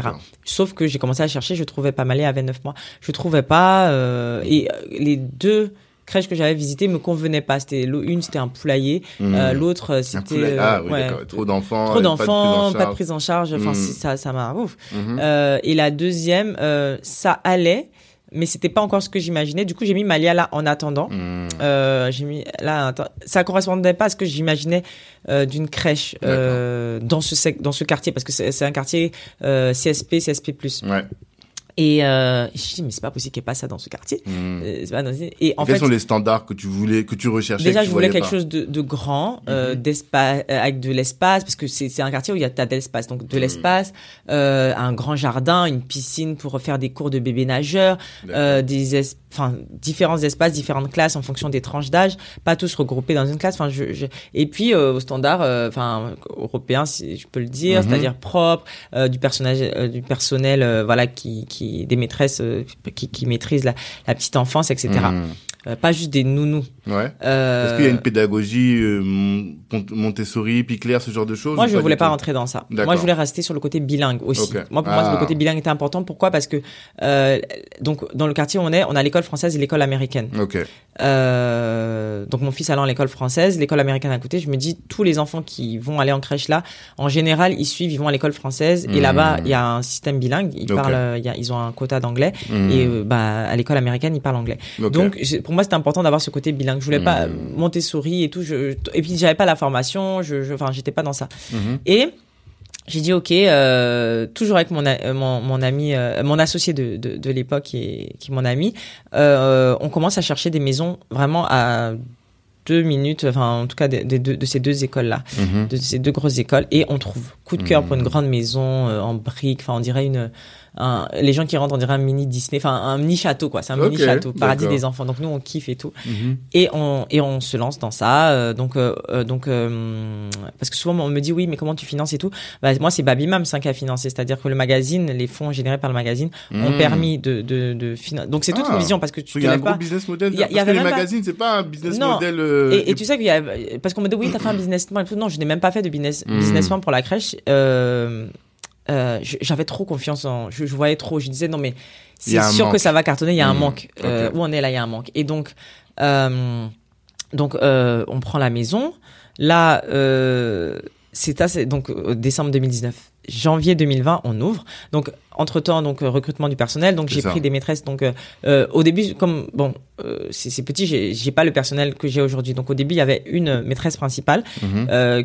Euh, et euh, voilà avec un, un groupe euh, et il faut savoir que j'étais donc je suis dans l'association des parents d'élèves de l'école de mon fils Mhm. et il y avait un besoin aussi là-bas Je- j'entendais tout le temps euh, les parents puisque moi ils rentraient en petite section et les parents en général avaient toujours comme ma fille des petits frères petites sœurs euh, de Mhm. ceux qui rentraient en petite section et ils étaient là mais il y a pas de crèche euh, comme et c'est c'est très expat hein. c'est expat euh, D'accord. CSP plus classe moyenne Côte d'Ivoire euh, voilà Mhm. euh, ambassade enfin tout ça donc euh, qui cherchaient et qui ont des standards aussi qui connaissent ce qui se fait en Europe Ok. je dis non là là c'est le moment et tout etc c'est vraiment le moment Mhm. et euh, donc je recrute maîtresse euh, c'est une mét- c'était une métisse la première maîtresse qui était là c'est une métisse euh, qui avait euh, voilà qui avait fait ses études en France de- qui avait déjà de, voilà géré des être voilà gérer des groupes de gérer une crèche Mhm. qui est voilà diplômée etc donc elle commence et on commence avec du bouche à oreille un petit groupe ils étaient cinq au début je crois les enfants Mhm. et tout il y avait des assistantes maternelles alors les assistantes maternelles encore une fois en Côte d'Ivoire, je sais pas en Afrique, mais en Côte d'Ivoire, il n'y a pas de centre de De formation. de- formation des métiers de la petite Ouais. enfance. Donc en fait, ça, ça a été des recommandations. Donc on a été recommandé, par exemple, euh, il y en a les premières en fait, elles, étaient, elles travaillaient dans d'autres crèches euh, ou dans des écoles maternelles Mhm. euh, pendant longtemps, et donc on les a recrutées. Mhm. Euh, voilà, elles ont cru au projet, elles sont venues avec nous, elles sont encore là avec nous aujourd'hui. D'accord. Donc euh, donc ça Combien en commence. tout, du coup? Donc aujourd'hui. Enfin, au début, il y avait donc la maîtresse, il y avait trois assistantes, et il y avait cinq enfants. Donc voilà, tu vois, c'était Ouais. un petit truc. Les enfants, ils étaient bien. Les enfants, ils étaient très bien. Et puis, Bien après, ce qui s'est passé, c'est que, euh, donc ça, c'est janvier 2020, Mhm. février 2020, mars, on se tape le Covid. Mhm. Fermeture Total. totale. Ah oui, c'était fermeture, on était confinement et tout. Mhm. J'ai dit, mais c'est pas possible. Genre là, c'était un gros coup, hein, franchement. J'ai pensé à abandonner, me dire, euh, attends, en plus, bah, t'as un loyer à payer, hein, euh, oui. etc. On a eu une chance incroyable, c'est que notre, euh, la, la, Propriétaire. la propriétaire, euh, son fils à l'époque allait dans l'école française. Mhm. Et quand elle a su que c'était une crèche, c'était pour l'objet d'une crèche, elle a été touchée, je sais pas, elle a vu deux mamans entrepreneurs, etc. Mhm. Et elle s'est dit, bon, euh, les filles, ce que je vais faire, c'est que je vais diviser le loyer en deux et vous allez payer euh, quand l'activité reprendra. Donc, c'est-à-dire qu'on n'a pas payé pendant euh, donc les mois de confinement. Et en juin, quand on a réouvert, elle nous a dit non septembre, je vous laisse euh, l'été. En fait, ce qui s'est Mhm. passé l'été, enfin quand on a réouvert, c'était euh, la période où bah tout le monde avait été confiné avec les enfants, Mhm. les parents ne voulaient juste jeter leurs enfants. Donc Parce que le confinement était strict à Abidjan? C'était, bah, on a eu quand même un confinement. euh, bon, c'est vrai que nous, on ça va, on arrivait à sortir dans le quartier, aller faire les courses comme ça. Mhm. Mais euh, c'est- c'était pas aussi strict qu'en France, Ouais, franchement. parce que nous, on a Franchement, nous- souffert, hein, non, non, nous, c'était assez cool. Enfin, franchement, ça allait. Et, Mais bon, euh, ça restait quand même. mais ça restait, tout était fermé, enfin contrainte, Ouais. etc. Donc là, les parents, ils nous ont, c'est-à-dire tous les enfants du, donc de la zone du quartier, euh, on a fait donc un centre aéré et Mhm. en fait, il donc Ah. juin, juillet, août, juillet, août, ça a été euh, com- complet quoi. C'était les vacances à Babylou, donc euh, on avait plein d'enfants, etc. Et donc après ça, ça a été bouche à oreille. Donc à la rentrée de septembre, bah on a eu les petits frères, petites sœurs de ceux qui étaient venus pendant le euh, pendant les Mmh. vacances, tel qui parle à l'école à, son ami. Donc ça a été bouche à oreille, bouche à oreille, bouche à oreille. Et c'est comme ça que Babylou a commencé à se remplir, se remplir, se remplir. On n'a jamais fait de publicité. Mmh. Euh, ça a été, euh, ça s'est rempli comme ça, ça s'est rempli comme ça. Et euh, même moi, je, je me rappelle sur mes réseaux, on me dit mais toi tu parles jamais de ta crèche et tout, les gens savent pas que t'as une crèche. Parce que aussi par discrétion, parce qu'on est aussi dans une zone où euh, bah on a des enfants de Mmh, ministres, on a des mmh. enfants d'ambassadeurs, on a euh, des, euh, on a Oui. des comment dire des Des enfants de personnalité. des enfants de personnalité. Ouais. Donc je voulais garder aussi ce côté un Mm. peu privé. D'ailleurs chez nous il n'y a pas de- d'enseigne, on voit pas d'enseigne dans la rue. Ça, c'est un choix. C'est un choix. Tu vois une maison, tu sais pas forcément qu'il y a une crèche. Bon, Mm. si tu t'assois devant, tu vas voir qu'il y a des entrées venues. Mais voilà, c'était un choix et ça se passe très bien. On a une société de sécurité, on a des caméras. Enfin, c'est très. T'as combien d'enfants aujourd'hui alors? Alors aujourd'hui, alors on a deux niveaux. On a ceux qui sont donc entre 6 mois et 3 ans. Mhm. Euh, 6 mois et 2 ans, pardon. Mhm. Les, les bambins, eux, ils sont 20. D'accord. Et en haut, les toutes, les toutes petites sections, eux, c'est les enfants de 2 et 3 ans, eux, Mhm. ils sont 30. Donc en tout, il y a 50 enfants. Ok. Euh, on mal. peut accueillir plus, Mhm. euh, mais on, on est bien comme ça, euh, ça marche bien, ça coule bien. Mhm. Mais si j'en accueille plus, je créerais. euh, autre, la maison euh, est grande, donc je peux créer une autre pièce et tout. D'accord. C'est en projet euh, pour là, là cette année. D'accord. Euh, mais mon, mon projet, projet vraiment, c'est d'ouvrir un autre Babylou, mais dans Mhm. une dans un quartier classe moyenne. Ok. Voilà. Avec, mais du coup, tu vas adapter les tarifs? Parce que ça coûte Oui, combien de mettre adapter ses les enfants tarifs. là-bas? Je vais adapter les tarifs parce que là, je effectivement, euh, tu payes, euh, on paye un loyer très assez conséquent. Mhm. On a des maîtresses qualifiées qui, Hmm. euh, qui voilà, qui ont un salaire. On a toute l'équipe et tout. Donc c'est vrai que c'est c'est c'est lourd à la fin du Mhm. mois, Hmm. mais du coup le, le prix se, ça ça ça se ressort dans ça se ressent dans le prix. Bon après on n'est pas, enfin je veux dire Montessori a des prix. Oui, plus- ici, mon pote, il me disait 700 Ah ouais. euros Mo- par enfant. Montessori, Tu vois. ouais, c'est c'est c'est cher là-bas. Euh, Ah, là-bas a- aussi, il y a des écoles Montessori Ah oui, oui, il y a- y, y, y deux écoles Montessori, je crois. Mais enfin, quand je dis c'est cher, il y a, un, elle a son public, hein, elle, est complète aussi. Hein. Elle, elle moi, j'ai aucun, moi, euh, franchement, il y a, aucun souci. Hmm. Mais moi, je me suis positionnée entre euh, les deux, euh, voilà. Donc, par exemple, en demi-journée, on est, je- j'ai pas le montant en euros, mais 190 000 euh, Ouais, un peu CFA. moins de 300 euros. Voilà, 190 000 CFA, ça c'est Mm. pour 2000 euh, euh, demi-journée. Ok. Euh, après, t'as le, parce qu'on a, on est assez flexible, ouais, c'est 289. Mm. On est, après, on a hum, la, la, la journée jusqu'à 15 heures, ça veut dire que l'enfant mange sur place, fait la sieste et le parent vient le chercher à 15 heures. Et on a la journée complète euh, où euh, là, l'enfant est là toute la journée, il fait les activités aussi de l'après-midi. On offre aussi des cours de, enfin, il y a des cours de natation le mercredi après-midi. On est en train d'ouvrir une classe le vendredi parce qu'il y a de la demande, Mhm. Euh, puisqu'on a une piscine. Hmm. Euh, voilà, la cantine sur place. euh, Mhm. donc ouais, ça, ça, ça, ça bouge, ça, c'est bien quoi. Je, Et j'ai vu que tu prenais des enfants qui allaient au-delà de la crèche finalement, hein, c'est ça Oui, mais ça c'est pour les activités d'après-midi. D'accord, c'est le mercredi et le le week-end. mercredi, après... enfin, non, tous les après-midi. Euh, et le week-end, on n'est pas à Babylou. On est... Les week-ends, en général, il y a des anniversaires à Babylou. Les gens Mhm. louent l'espace pour euh, faire des anniversaires. Ok. Et mais tous les week-ends, on est euh, dans un centre qui s'appelle Ivoire Trade Center, qui est un nouveau centre euh, à. Abidjan. Et on a, euh, on a un- au, f- au niveau du foot court, on a un espace Babylou pour les parents, par exemple, qui veulent, euh, euh, va- euh, ils veulent aller faire leurs courses, ils laissent les enfants Mhm. faire les- du bricolage, des activités. D'accord. Euh, ils veulent, euh, je sais pas moi, ils veulent euh, manger tranquillement, ils nous Ouais, envoient les enfants, voilà.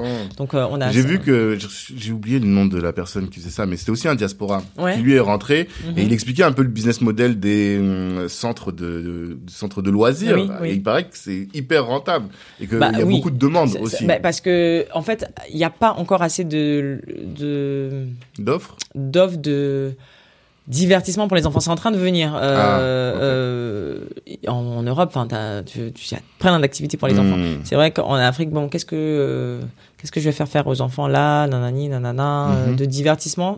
Mais là, maintenant, il y a beaucoup de choses qui se font hein. Hmm. Euh, dans les centres aérés, euh, des, des, des plein de choses très très intéressantes qui se font. Donc ça, ça bouge bien et je sais que ça va continuer à, Mhm. à bien à bien bouger comme ça parce que bah les enfants, bah oui, il y a, y a beaucoup d'enfants. Les enfants, faut les occuper, faut pas qu'ils soient juste devant les écrans le week-end.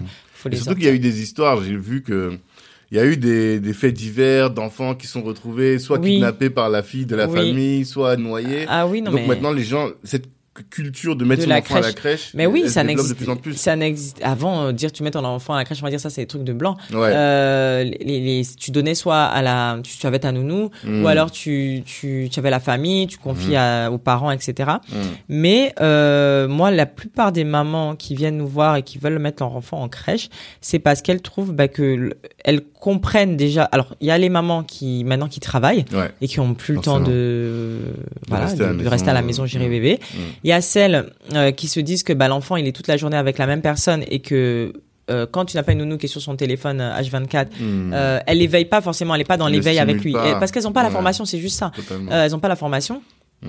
et forcément, euh, bah elles, sont juste en mode nounou. Mm. Donc elles comprennent que mettre un enfant en crèche, il y a de l'éveil derrière et on Mm. le constate. Moi, je sais que la maîtresse de Malia, quand ma fille, parce que Malia du coup a fait Babylou et après elle est rentrée en petite section à l'école française là Mhm. et elle rejoint son frère et en fait la maîtresse me disait mais elle voit la différence entre ceux qui ont fait une crèche et ceux qui n'ont pas fait de crèche. Donc, euh, en termes d'éveil, il y a une différence Mm. de, de, de, fou quoi. Et c'est très important et les parents se rendent compte de plus en plus que c'est important Mhm. euh, bah, d'éveiller leurs enfants en- euh, vraiment en bas âge euh, et de voilà d'en montrer autre chose. Et, et, sou- et souvent il y a des parents, ils ont une nounou à la maison, ils gardent la nounou à la maison, Mhm. mais en fait ils veulent que ce soit le prolongement, c'est-à-dire que quand par exemple nous par exemple il y a des mamans qui demandent aux maîtresses de, euh, leur envoyer les activités qu'on fait à Babylou, comme ça en fait après à la maison eux ou la nounou peut reproduire, comme ça il y a une continuité et tout, et, et ils adorent. Et ce- nous le, le, le, le- nous ce qu'on aime c'est quand les parents viennent nous dire ah non mais je vois l'évolution de mon enfant, on a des enfants qui sont rentrés qui parlaient pas, Ouais. euh, on- on- qui ont totalement changé, qui se sont ouverts. Mhm. Vraiment, on a des enfants qui marchaient pas, euh, qui, qui ont fini par marcher parce qu'il y a le processus d'imitation. Ils Mhm. voient les- ça, les plus grands bien faire, sûr, bien euh, etc. Parce que Bien sûr. nous, notre groupe des bambins, c'est un groupe mixte. C'est donc entre six mois et et deux ans et on n'a pas voulu les séparer les six mois un an un an deux ans on a on les ils sont ensemble Mhm. mais chacun évolue à son rythme chacun a son truc mais du coup les plus grands sont portés euh, sont tirés vers le haut euh, par les Mhm. par les plus petits. Et puis le côté bilingue, c'était important aussi pour nous de, de l'instaurer parce qu'effectivement, de un, on a des enfants bilingues puisqu'on a Mhm. des enfants de euh, leurs parents sont à l'école américaine, profs à l'école américaine, ou voilà, où vont les Des mettre après, à voilà, des expats. ouais. Et puis l'école française, comme je t'ai dit, euh, Mhm. il y a de l'anglais après, donc euh, ils les arrivent boîtes, en petite section. les, expats, c'est les boîtes qui payent, euh, qui vous payent, ou bien c'est toujours les parents? Non, c'est les parents. Alors par contre, il y a des, je sais que il y a des, il y a des, il y a des parents, c'est la boîte qui prend en charge. Ouais. Euh, C'est la boîte qui prend en Mais charge. pas vous euh, directement. Peut-être non. eux, ils ont un surplus sur leur salaire pour Ah, la je en sais pas, mais en tout cas, avez euh, des des- fois, c'est la société, c'est les virements, on voit que c'est la société qui Ah, a envoyé, euh, Qui, a, qui a payé directement, Ok, et pas le parent. Donc, Hmm. euh, ça dépend des, des, des, organismes. Il y en a qui Hmm. payent, il y en a qui prennent pas, ou alors, ils, je sais pas, mais ça, c'est leur cuisine interne. Oui, c'est ça. Euh, Mais vous, vous n'avez pas fait, par exemple, de, de démarche d'aller démarcher euh, les grands groupes en disant non, mais tu vois, on n'a même pas eu besoin parce que par Ouais. exemple, euh, l'amb- la- la- l'ambassade américaine, Mhm, c'est parce qu'on a eu un enfant euh, de l'ambassade américaine qui, par bouche à oreille, qui a débarqué chez nous, mhm. euh, qui sont venus nous voir. Ils nous ont dit, bah, on va vous mettre dans le dans le listing de nos crèches à Mmh. recommander quand nos expats viennent en Côte d'Ivoire. Ouais. Du coup, bah voilà, ça, ça ça se fait naturellement quand il y a un- ils cherchent des crèches, on a notre nom dedans, ils visitent, Mhm. ils valident. En général, franchement, ils valident et en plus, Mhm. ils sont recommandés souvent parce que souvent, euh, même quand parce qu'on a des enfants qui sont partis et qui sont partis euh, bah, à l'école, Ouais. bah ils recommandent à leurs amis qui ont des plus petits Mhm. et, et du coup qui on leur dit ah mais il y a Babylou et tout. Et on a beaucoup de parents qui sont venus comme ça par recommandation en fait. Mhm. Donc euh, non, je vais pas approcher des grands groupes.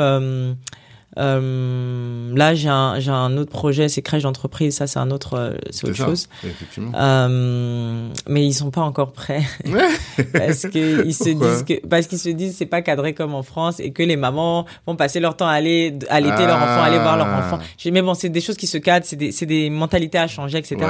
Donc ça ça va venir, ça vient doucement, mais ça va venir. C'est marrant ça. Mais et comme parce que là je sens quand je t'écoute que Mhm. voilà c'est une affaire qui tourne quoi. C'est Ouais. bien et je me dis bon magazine, Mhm. euh, les, les chroniques à la télé, Ouais. le comment tu gères tout ça? Voilà maintenant c'est- on a La grande question. Oui. Tout le monde me demande et là comment tu fais tout ça? Bon, Mhm.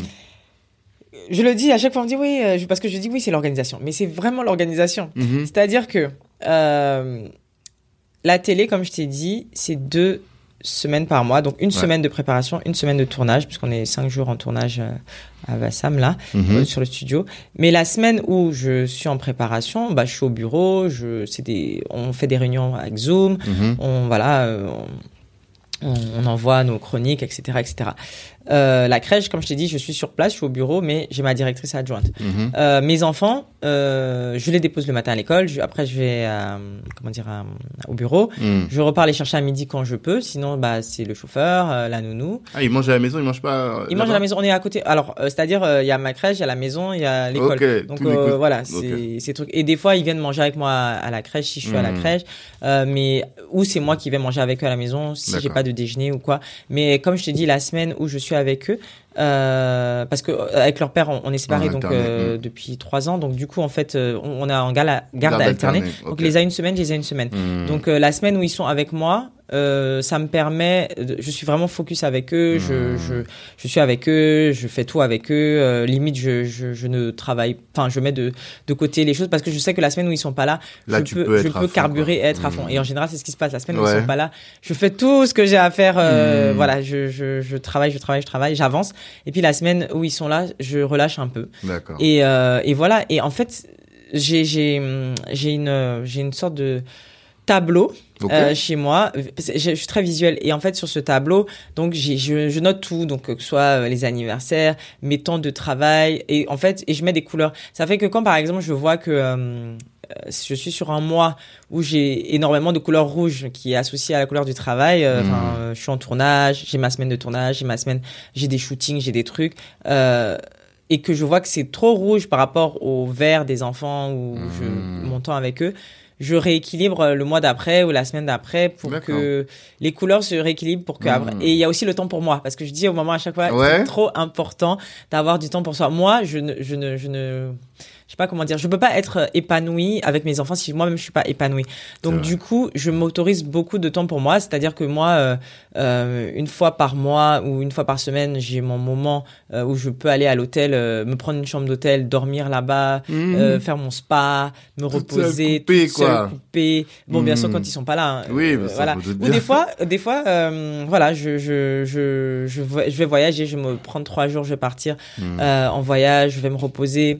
Mhm. Les vacances, euh, pareil, c'est moitié-moitié. Donc, euh, je suis en vacances, c'est mes enfants. Mhm. Et pendant les grandes vacances, j'ai euh, mes vacances avec les enfants et mes vacances pour moi, avec mes copines, ou moi tout seul, parce que j'ai besoin, voilà, de prendre du temps. Mhm. Je leur dis, je dis aussi parce qu'il y a des, femmes mariées, je dis c'est pas parce que tu es marié, mais il faut marier ou séparer.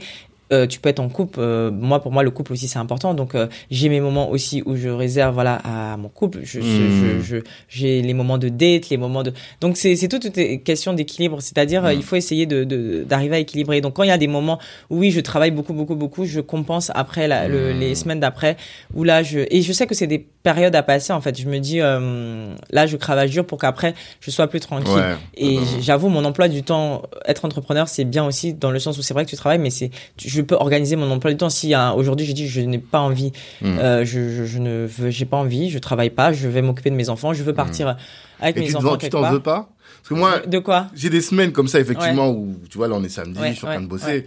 Mais quand je suis la semaine d'après et que je suis là tranquille, je me couche parfois à 22h, Ouais. des fois, je culpabilise un peu. Pourquoi tu culpabilises Parce que je me dis, mais j'ai des trucs à faire.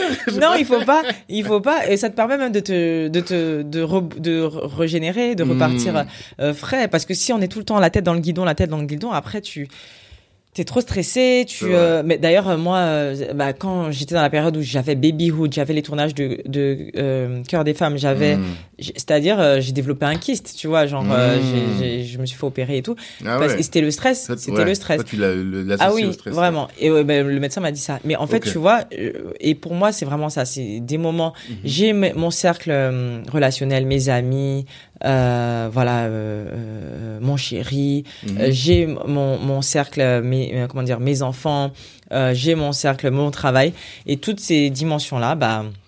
J'essaie. Alors des fois, je vais pas te dire que c'est tout le temps Mhm. facile de d'équilibrer tout ça. Mhm. Non, des fois c'est c'est compliqué, c'est c'est fatigant et tout, mais bon, je et je pense que j'y arrive aussi. Je pense que tout le monde c'est compliqué pour certaines personnes parce que elles ont pas été dans ce mood-là. Moi, encore une fois, c'est ma mère. Ma mère, je l'ai vue gérer. Ma mère, elle, elle était à des postes très très importants, mais Ouais. c'est-à-dire que l'histoire du soir pour elle, c'est elle rentrait le soir nous lire l'histoire, Mmh. quitte à aller repartir au bureau après. Euh, moi, Elle avait bah, la discipline, quoi. elle avait la discipline de ça. Ouais. C'est les enfants d'abord et moi, c'est mes enfants d'abord. Mhm. Et de toute façon, ma vie tourne au- beaucoup autour d'eux. Ouais, Et je sais que euh, donc euh, ouais, je, moi c'est moi qui les douche euh, quand je, je rentre moi 17h30 après je 17h30 je suis rentrée Mhm. euh, les devoirs, la douche, l'histoire, le dodo Mhm. et après je fais ce que j'ai à faire. Mhm. Je me dis que c'est ces en plus ils sont petits donc c'est ces moments là où il faut vraiment Ouais, être avec eux, ils se construisent etc. Et je les intègre beaucoup dans ce que je fais.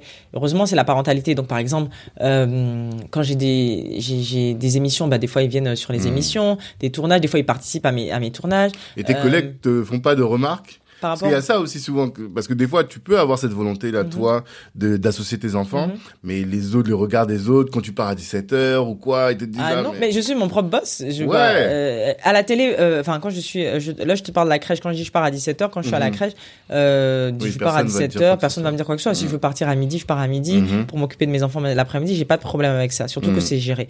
Maintenant, quand je suis à la télé, euh, comme je- on est on, on est sur Bassam, on tourne pas sur Abidjan, on est sur Bassam, et donc on Mhm. dort sur Bassam. Mhm. Euh, euh, ce que je fais, c'est que une fois par semaine, ils viennent me voir sur le tournage. Ils Mhm. adorent, euh, voilà, tout le monde les connaît là-bas, ils adorent, il y a pas de problème. Euh, voilà, donc euh, Babyhood, ils sont déjà venus sur des tournages aussi. Mhm. Euh, quand j'ai des euh, partenariats avec les marques, parce que c'est vrai que euh, bah, du fait de ma visibilité et que je suis axé parentalité, donc j'ai plus des contenus euh, autour de voilà de- des enfants et tout. Donc des fois, euh, qui- Chlorane. En fait, il y a, il y a beaucoup de, de, de, de contenu que je fais avec eux parce que, Mhm. bah, par exemple, Kiabi, quand on va faire du shopping et tout. Alors Kiabi, même pour l'histoire, moi j'ai toujours habillé mes enfants chez Kiabi, même Mhm. quand on était en France et quand ils sont nés. Et c'est vrai que naturellement, moi je faisais des stories comme ça chez Kiabi et eux ils m'ont contacté comme ça. Ah, on a vu que Mhm. nanana. Et c'est comme ça que Kiabi, des fois, je fais des OP pour eux.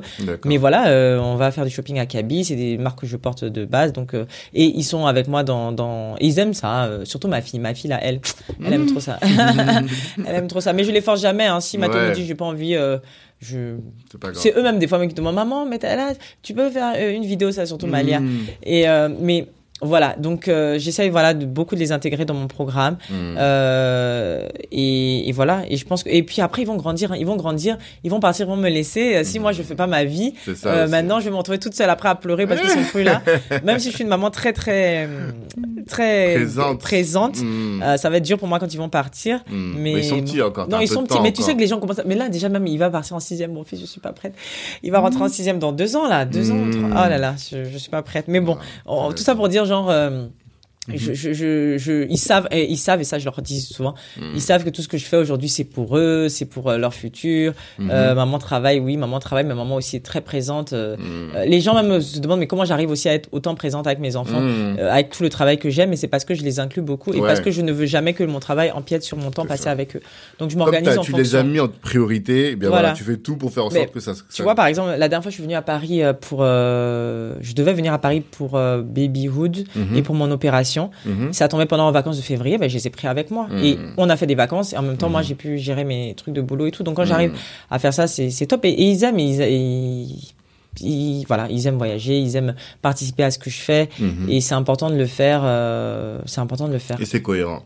Mais Ouais. ce qui est difficile, c'est par exemple si tu bossais pour une, une boîte qui fait de la bière, voilà, ça aurait été difficile de pouvoir allier. Alors Oui. que là, t'as trouvé quand même Ouais, là, une dans mon secteur, franchement. qui, euh, voilà, qui était pertinente par rapport qui à est tout ce que tu totalement fais. quoi. pertinente et Mm. puis euh, et puis eux aussi découvrent des choses parce que quand j'ai des marques euh, bah, alimentaires pour les enfants que ce soit Mhm. des yaourts que ce soit des euh, des céréales que ce soit enfin peu importe Mm. ils en profitent ils, Mm. ils ont ils ont des habits ils ont ils ont ils goûtent des, des nouvelles des nouvelles choses Forcément. ils sont non non ils, ils profitent très bien là. ils sont ils sont ils sont vraiment bien ils Non, sont ils sont top. bien gâtés C'est top.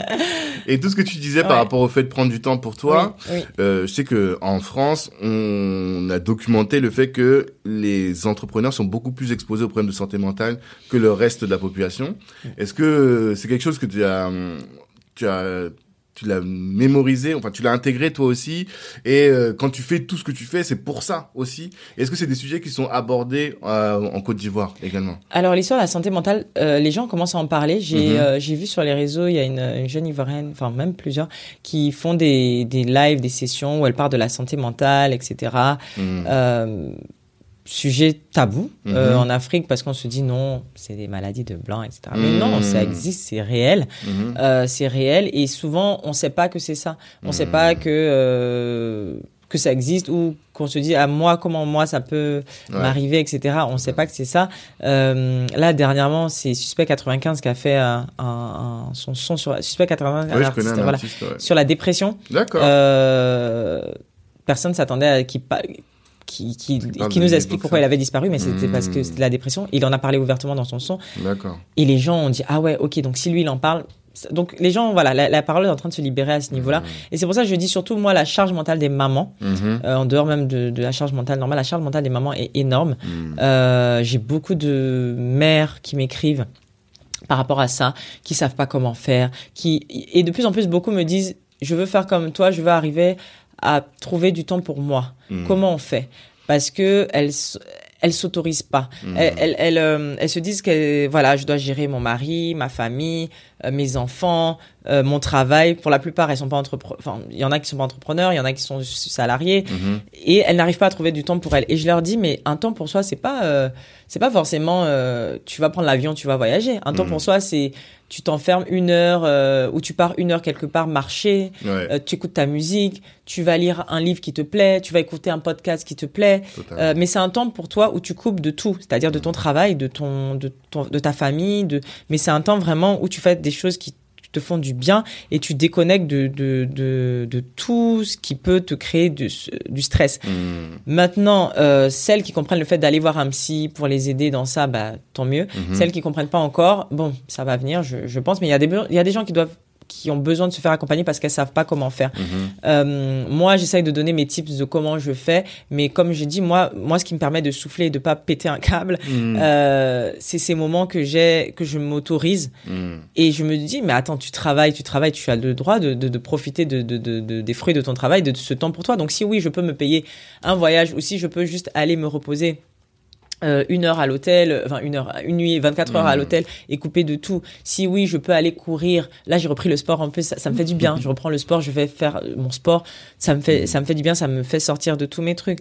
Euh, reprendre une bonne alimentation. Enfin, il y a plein de choses, mais il faut que ce soit un temps exclusif pour soi. Il faut même pas, parce que c'est vrai qu'au début, tu culpabilises un peu comme toi. Tu te dis non. Euh, ce temps-là que je prends pour moi, je pourrais, euh, voilà, travailler, avancer sur mes trucs, etc.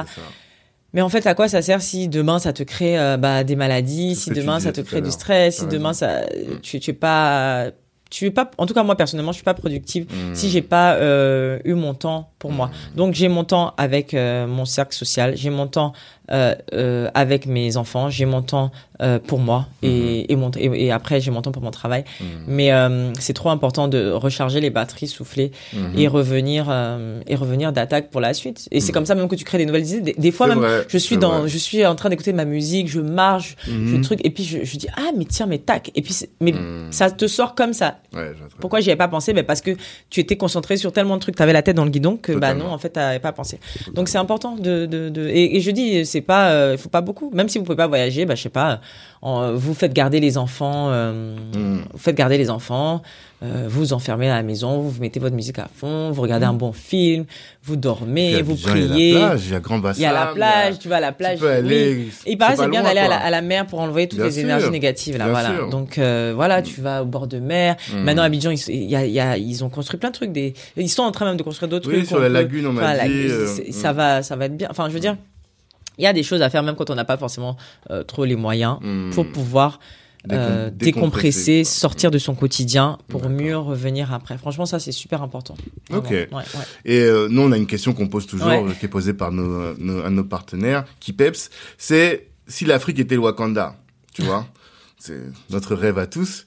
Quel serait le rôle, ton rôle dans le Wakanda en tant que mom boss ou ah non, mais spécialiste de la parentalité. Je la ministre des affaires, de la femme, de, de, la mère et de l'enfant, des familles. Ah oui, moi je serais la ministre de ça. C'est moi qui vais gérer euh, voilà tout ce qui est euh, euh, voilà tout, tout, ce qui est autour de la mère et de l'enfant, hmm. euh, de la future maman, de toutes les questions liées à ça, c'est c'est moi qui qui ah non je je ouais. dans ça. Ouais non c'est pas sûr je fais pas de politique sinon j'allais finir ministre de la famille mais c'est jamais exclu. Bah euh, je sais pas mais non en tout cas je, je veux impacter en tout cas à mon niveau euh, et voilà tout ce que je peux faire pour impacter. En tout Et cas, si t'étais ministre, qu'est-ce que tu ferais? Si t'étais dans le Wakanda, ministre de la famille, qu'est-ce que tu ferais? Non, mais je créerais, en tout cas, tous tous les, tous tous les, je mettrais en, en, place tout ce qui est nécessaire pour une euh, future maman, fut maman, pour Mhm. qu'elle soit à l'aise euh, dans son univers de la maternité, de la grossesse, de l'après-grossesse, parce qu'on parle, euh, il y a beaucoup de dépression postnatale, il y a plein de choses après qu'on nous dit pas sur Mhm. la sur la maternité, qu'on découvre sur le tas, que et c'est pour toi c'est important de, de se renseigner et tout sur beaucoup de choses, Mhm. parce que bah euh, oui, il faut se faire accompagner des fois et tout, mais c'est-à-dire euh, vraiment tout pour en fait que voilà euh, les Wakandais et les bébés Wakandais soient à l'aise et Mhm. vivent bien et soient entourés qu'ils aient toutes les informations ils puissent euh, voilà c'est c'est ce serait ça D'accord. ouais ce serait ça Bon, bah top. Pour terminer, la Ouais. dernière question, c'est celle de un peu de la bouteille à la mer, tu Mhm. vois. On, euh, on a parlé pendant une heure et demie.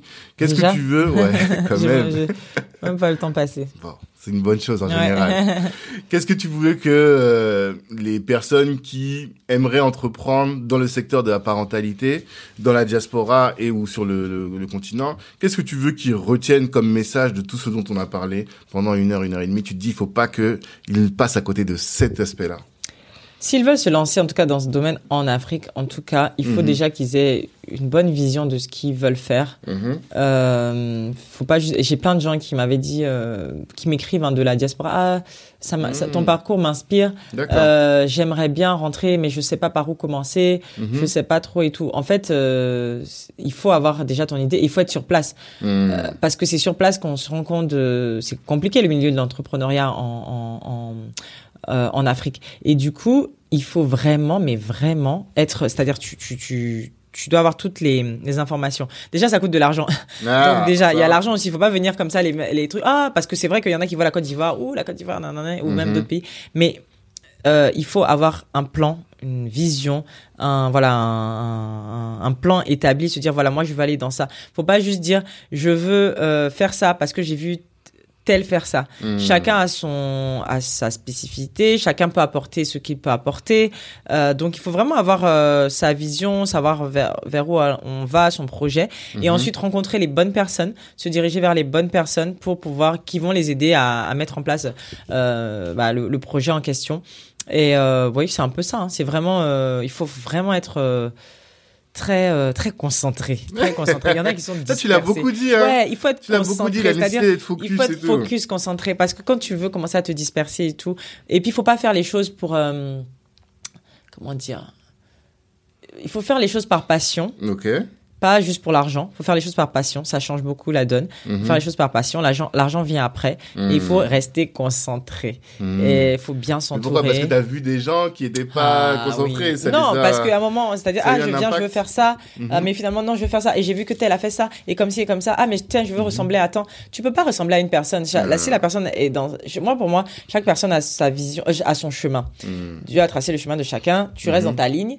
Euh, ce que ce que Pierre fait, Paul peut pas le faire. Chacun a sa spécificité, chacun a son étoile. Totalement. Donc euh, ça sert à rien de vouloir copier. Euh, si tu veux copier, à la limite, enfin je sais pas, fais-le différemment à ta sauce, Mhm. mais ou t'inspirer. Moi je dis faut s'inspirer des gens Mhm. et après faire à sa sauce. Mais il faut pas juste copier pour copier, et dire ah tiens ça ça marche là-bas, je vais faire. Pas parce que Mhm. tu as vu que euh, moi ma crèche marche, que tu vas faire une crèche et ça va marcher. Ouais, Il y a les outils derrière, il y y a tout un truc derrière, il y a, il y a tout un réseau bah, que j'ai construit derrière, il y a, y a tout un travail derrière et beaucoup le travail. Le travail c'est Là, tu expliques Euh, par le réseau, ouais, le réseau, le travail. le travail. Parce que là, tu te dis quand même que, surtout quand t'as pas les enfants, là, tu bosses, tu Ouais, bosses, ouais, tu bosses, tu bosses beaucoup. Et euh, est-ce que t'as, le- tu penses que ta formation en école de commerce, est-ce que les- tu l'utilises encore beaucoup mais beaucoup Ou bien en fait. tu te formes encore beaucoup Je me forme aussi. Hmm. Par exemple, je sais que euh, mon côté rigoureux, tout ce qui est prépa et tout, euh, ça m'a, ça m'a, ça m'a forgé. Donc, je suis très rigoureuse dans, Hmm. dans- quand je, il s'agit de, de travail. Mhm. Euh, et, et, mais après, je suis quelqu'un aussi qui- c'est-à-dire quand je sors de mon travail, je suis quelqu'un, mais Mhm. c'est la fête, c'est la joie. J'ai besoin de ça en fait. Ça me, ça, ça, Hmm. pour décompresser. Comme je te disais, c'est important. Euh, mais euh, quand il s'agit du travail, voilà, je sais que les, je, je ne regrette pas d'avoir fait ce, ce, ce, ce parcours-là parce que ça Mhm. me sert aujourd'hui dans mes qualités d'entrepreneur, de manager. Euh, voilà, je trouve que et même ce que j'ai quand j'ai dirigé la société de sé- de sécurité, au début, je suis arrivé, je te dis, j'avais 26 ans, on se dit ah c'est la fille du boss, elle va venir, Ouais. elle va s'asseoir, et et en plus c'était que des hommes, donc moi j'arrive petite minette de 26 6 ans à agir. Et les gars, ben, je leur ai montré qu'en fait, non, non, j'en ai, j'en avais dans le crâne. Mmh. J'en ai dans le crâne. Je, j'ai remonté la société, j'ai trouvé de nouveaux contrats. Mmh.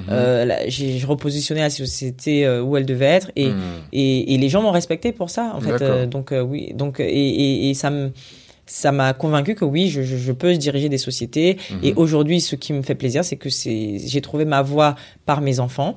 Mhm. Euh, et je m'éclate vraiment dans ce que je fais. Mhm. Euh, et voilà, j'espère que. Voilà, c'est une belle histoire. C'est une belle histoire de pouvoir parce que tu aurais pu faire toute ta vie dans la sécurité et tu aurais une autre histoire. Oui, j'aurais une autre histoire. J'aurais une autre histoire. Alors que là, tu as réussi, tu t'es diversifié, tu as des médias, tu as du business pur, tu as de l'enseignement. C'est franchement tout le monde devrait, tout le monde aimerait mm. être dans un univers qui, le passionne, comme toi quoi. Ouais, franchement, c'est c'est un bonheur euh, c'est c'est du boulot mais c'est un bonheur. Je, je suis contente de le faire mhm. euh, et, et, et, à chaque fois quand je dis que c'est grâce à mes enfants ça me fait mhm. c'est ça c'est grâce à mes enfants et, donc je ne changerai pour rien au monde. Quand euh, non je, je quand j'ai des réflexions oui tu es une parce que tu as aussi ce côté là tu es une femme tu es une maman euh, tu devrais pas travailler autant, tu devrais être là pour ta hmm. famille. Non, mais ma famille, euh, ben, ils vont très bien. Euh, mhm. Je suis avec eux. Je suis très heureuse, très épanouie dans ma vie aujourd'hui. Euh, mes enfants le sont aussi.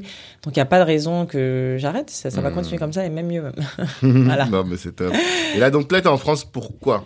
Euh, donc bah, promo Babyhood. Ouais. Donc euh, j'ai la promo Babyhood là euh, on fait ce podcast avec toi, j'ai des interviews après euh, lundi, mhm. euh, des photoshoots voilà pour parler de ma vie de maman entrepreneur, mhm. de ce que je fais de et de, justement de Babyhood parce que là du coup Babyhood était sur la TV d'Orange mais mhm. il, maintenant qui, qui avait l'exclu maintenant il va passer sur d'autres chaînes donc je peux pas dire le nom encore puisqu'on est en sait pas encore. D'accord. Je, je, sais mais on est en négociation. Faut aller suivre sur les réseaux, c'est ça prix, ouais, ouais. on a une négociation de prix, mais euh, ouais, c'est, vous le saurez bientôt sur les réseaux sur quelle chaîne va hmm. diffuser Babyhood bientôt. Et euh, après, euh, après, ça va vite arriver, la saison 2, préparation et tout.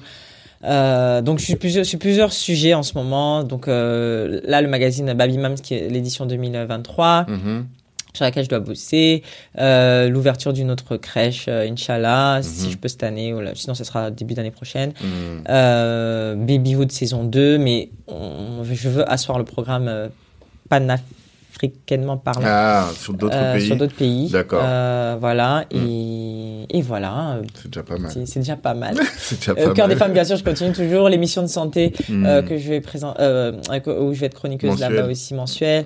Beaucoup de choses, beaucoup de choses, mais je m'éclate. Franchement, c'est, je suis dans mon domaine. C'est, c'est, c'est, top. C'est top. Cool. Ouais. En tout cas, nous, on te souhaite de la réussite. Merci. Et on va continuer de suivre sur Delali, donc sur ton compte. Après, sur Babyhood. Ouais. Et après, t'as quel autre réseau social Non, c'est Delali Damessi, Instagram, Facebook. Ouais. Euh, LinkedIn un peu, là, on va... Parce que nous, c'est notre... Euh, je vais commencer à, hein, à être plus active sur LinkedIn. Hmm. Euh, YouTube, je suis en train de réfléchir, donc oui, il y aura une chaîne YouTube bientôt. D'accord. Euh, avec du, du contenu... Euh, mais ça, je vais l'annoncer Ok. en temps voulu. On suit, en Mais tout cas, oui, voilà. Et puis, oui, il y a Babyhood, il y a Baby, hmm. Baby Lou. Mhm. l'Instagram de la crèche. Euh, voilà. Ok, c'est déjà pas mal. Ouais, Bien. Ben, merci en tout cas. Merci et on souhaite toi. de la réussite dans tout ça. Merci beaucoup. Et merci à, à Antoinette qui, qui, qui accompagne, tu vois. Oui. Et euh, bah, force, force à tout le monde, force à vous. Et à tous ceux qui nous écoutent, je vous dis rendez-vous la semaine prochaine pour un nouvel épisode. Et d'ici là, revoyez vos ambitions à la hausse. Ciao tout le monde. Au revoir. Hello, hello. Merci d'avoir pris le temps d'écouter cet épisode jusqu'au bout. Avant de terminer, je voulais vous annoncer la création de la Kali Business Academy. Qu'est-ce que c'est que la Kali Business Academy? C'est un centre de formation dans lequel vous êtes formé par les meilleurs. Imaginez que Rokaya Diallo ou Harry Rosenmack vous forment à la prise de parole en public ou encore que Ibrahima Sissoko vous forme à entreprendre dans la tech ou que Olivier Laouché, euh, Christian Zella de Nofi vous forme à entreprendre dans les médias. Voilà un peu le type de programme que l'on vous concocte dans le cadre de la Cali Business Academy. Apprenez à entreprendre, certes, à vous insérer ou à obtenir des skills professionnels, mais en étant formé par les meilleurs. Ces meilleurs-là, vous les avez écoutés dans le cadre du podcast, vous les connaissez dans la communauté et ils sont là à votre disposition pour répondre aussi à toutes vos questions. C'est ce centre de formation pour le découvrir. Eh bien, ce que je vous invite à faire, c'est de nous suivre, Black Network, sur tous les réseaux sociaux, d'aller sur notre site internet aussi, de vous inscrire pour recevoir notre newsletter. Et là, vous serez informé régulièrement des différentes sessions de formation en présentiel ou à distance que nous allons organiser. Et puis, par rapport au podcast, eh bien, comme je vous le dis toujours, merci de partager autour de vous. Vous avez sûrement dû euh, considérer que ce que vous avez entendu vous a édifié et pourrait intéresser un de vos frères, une de vos sœurs ou un de vos contacts, eh bien, si vous partagez, si vous sur euh, Apple Podcast, ça va nous aider à faire grandir le podcast et à toucher un maximum de monde. Merci pour votre attention.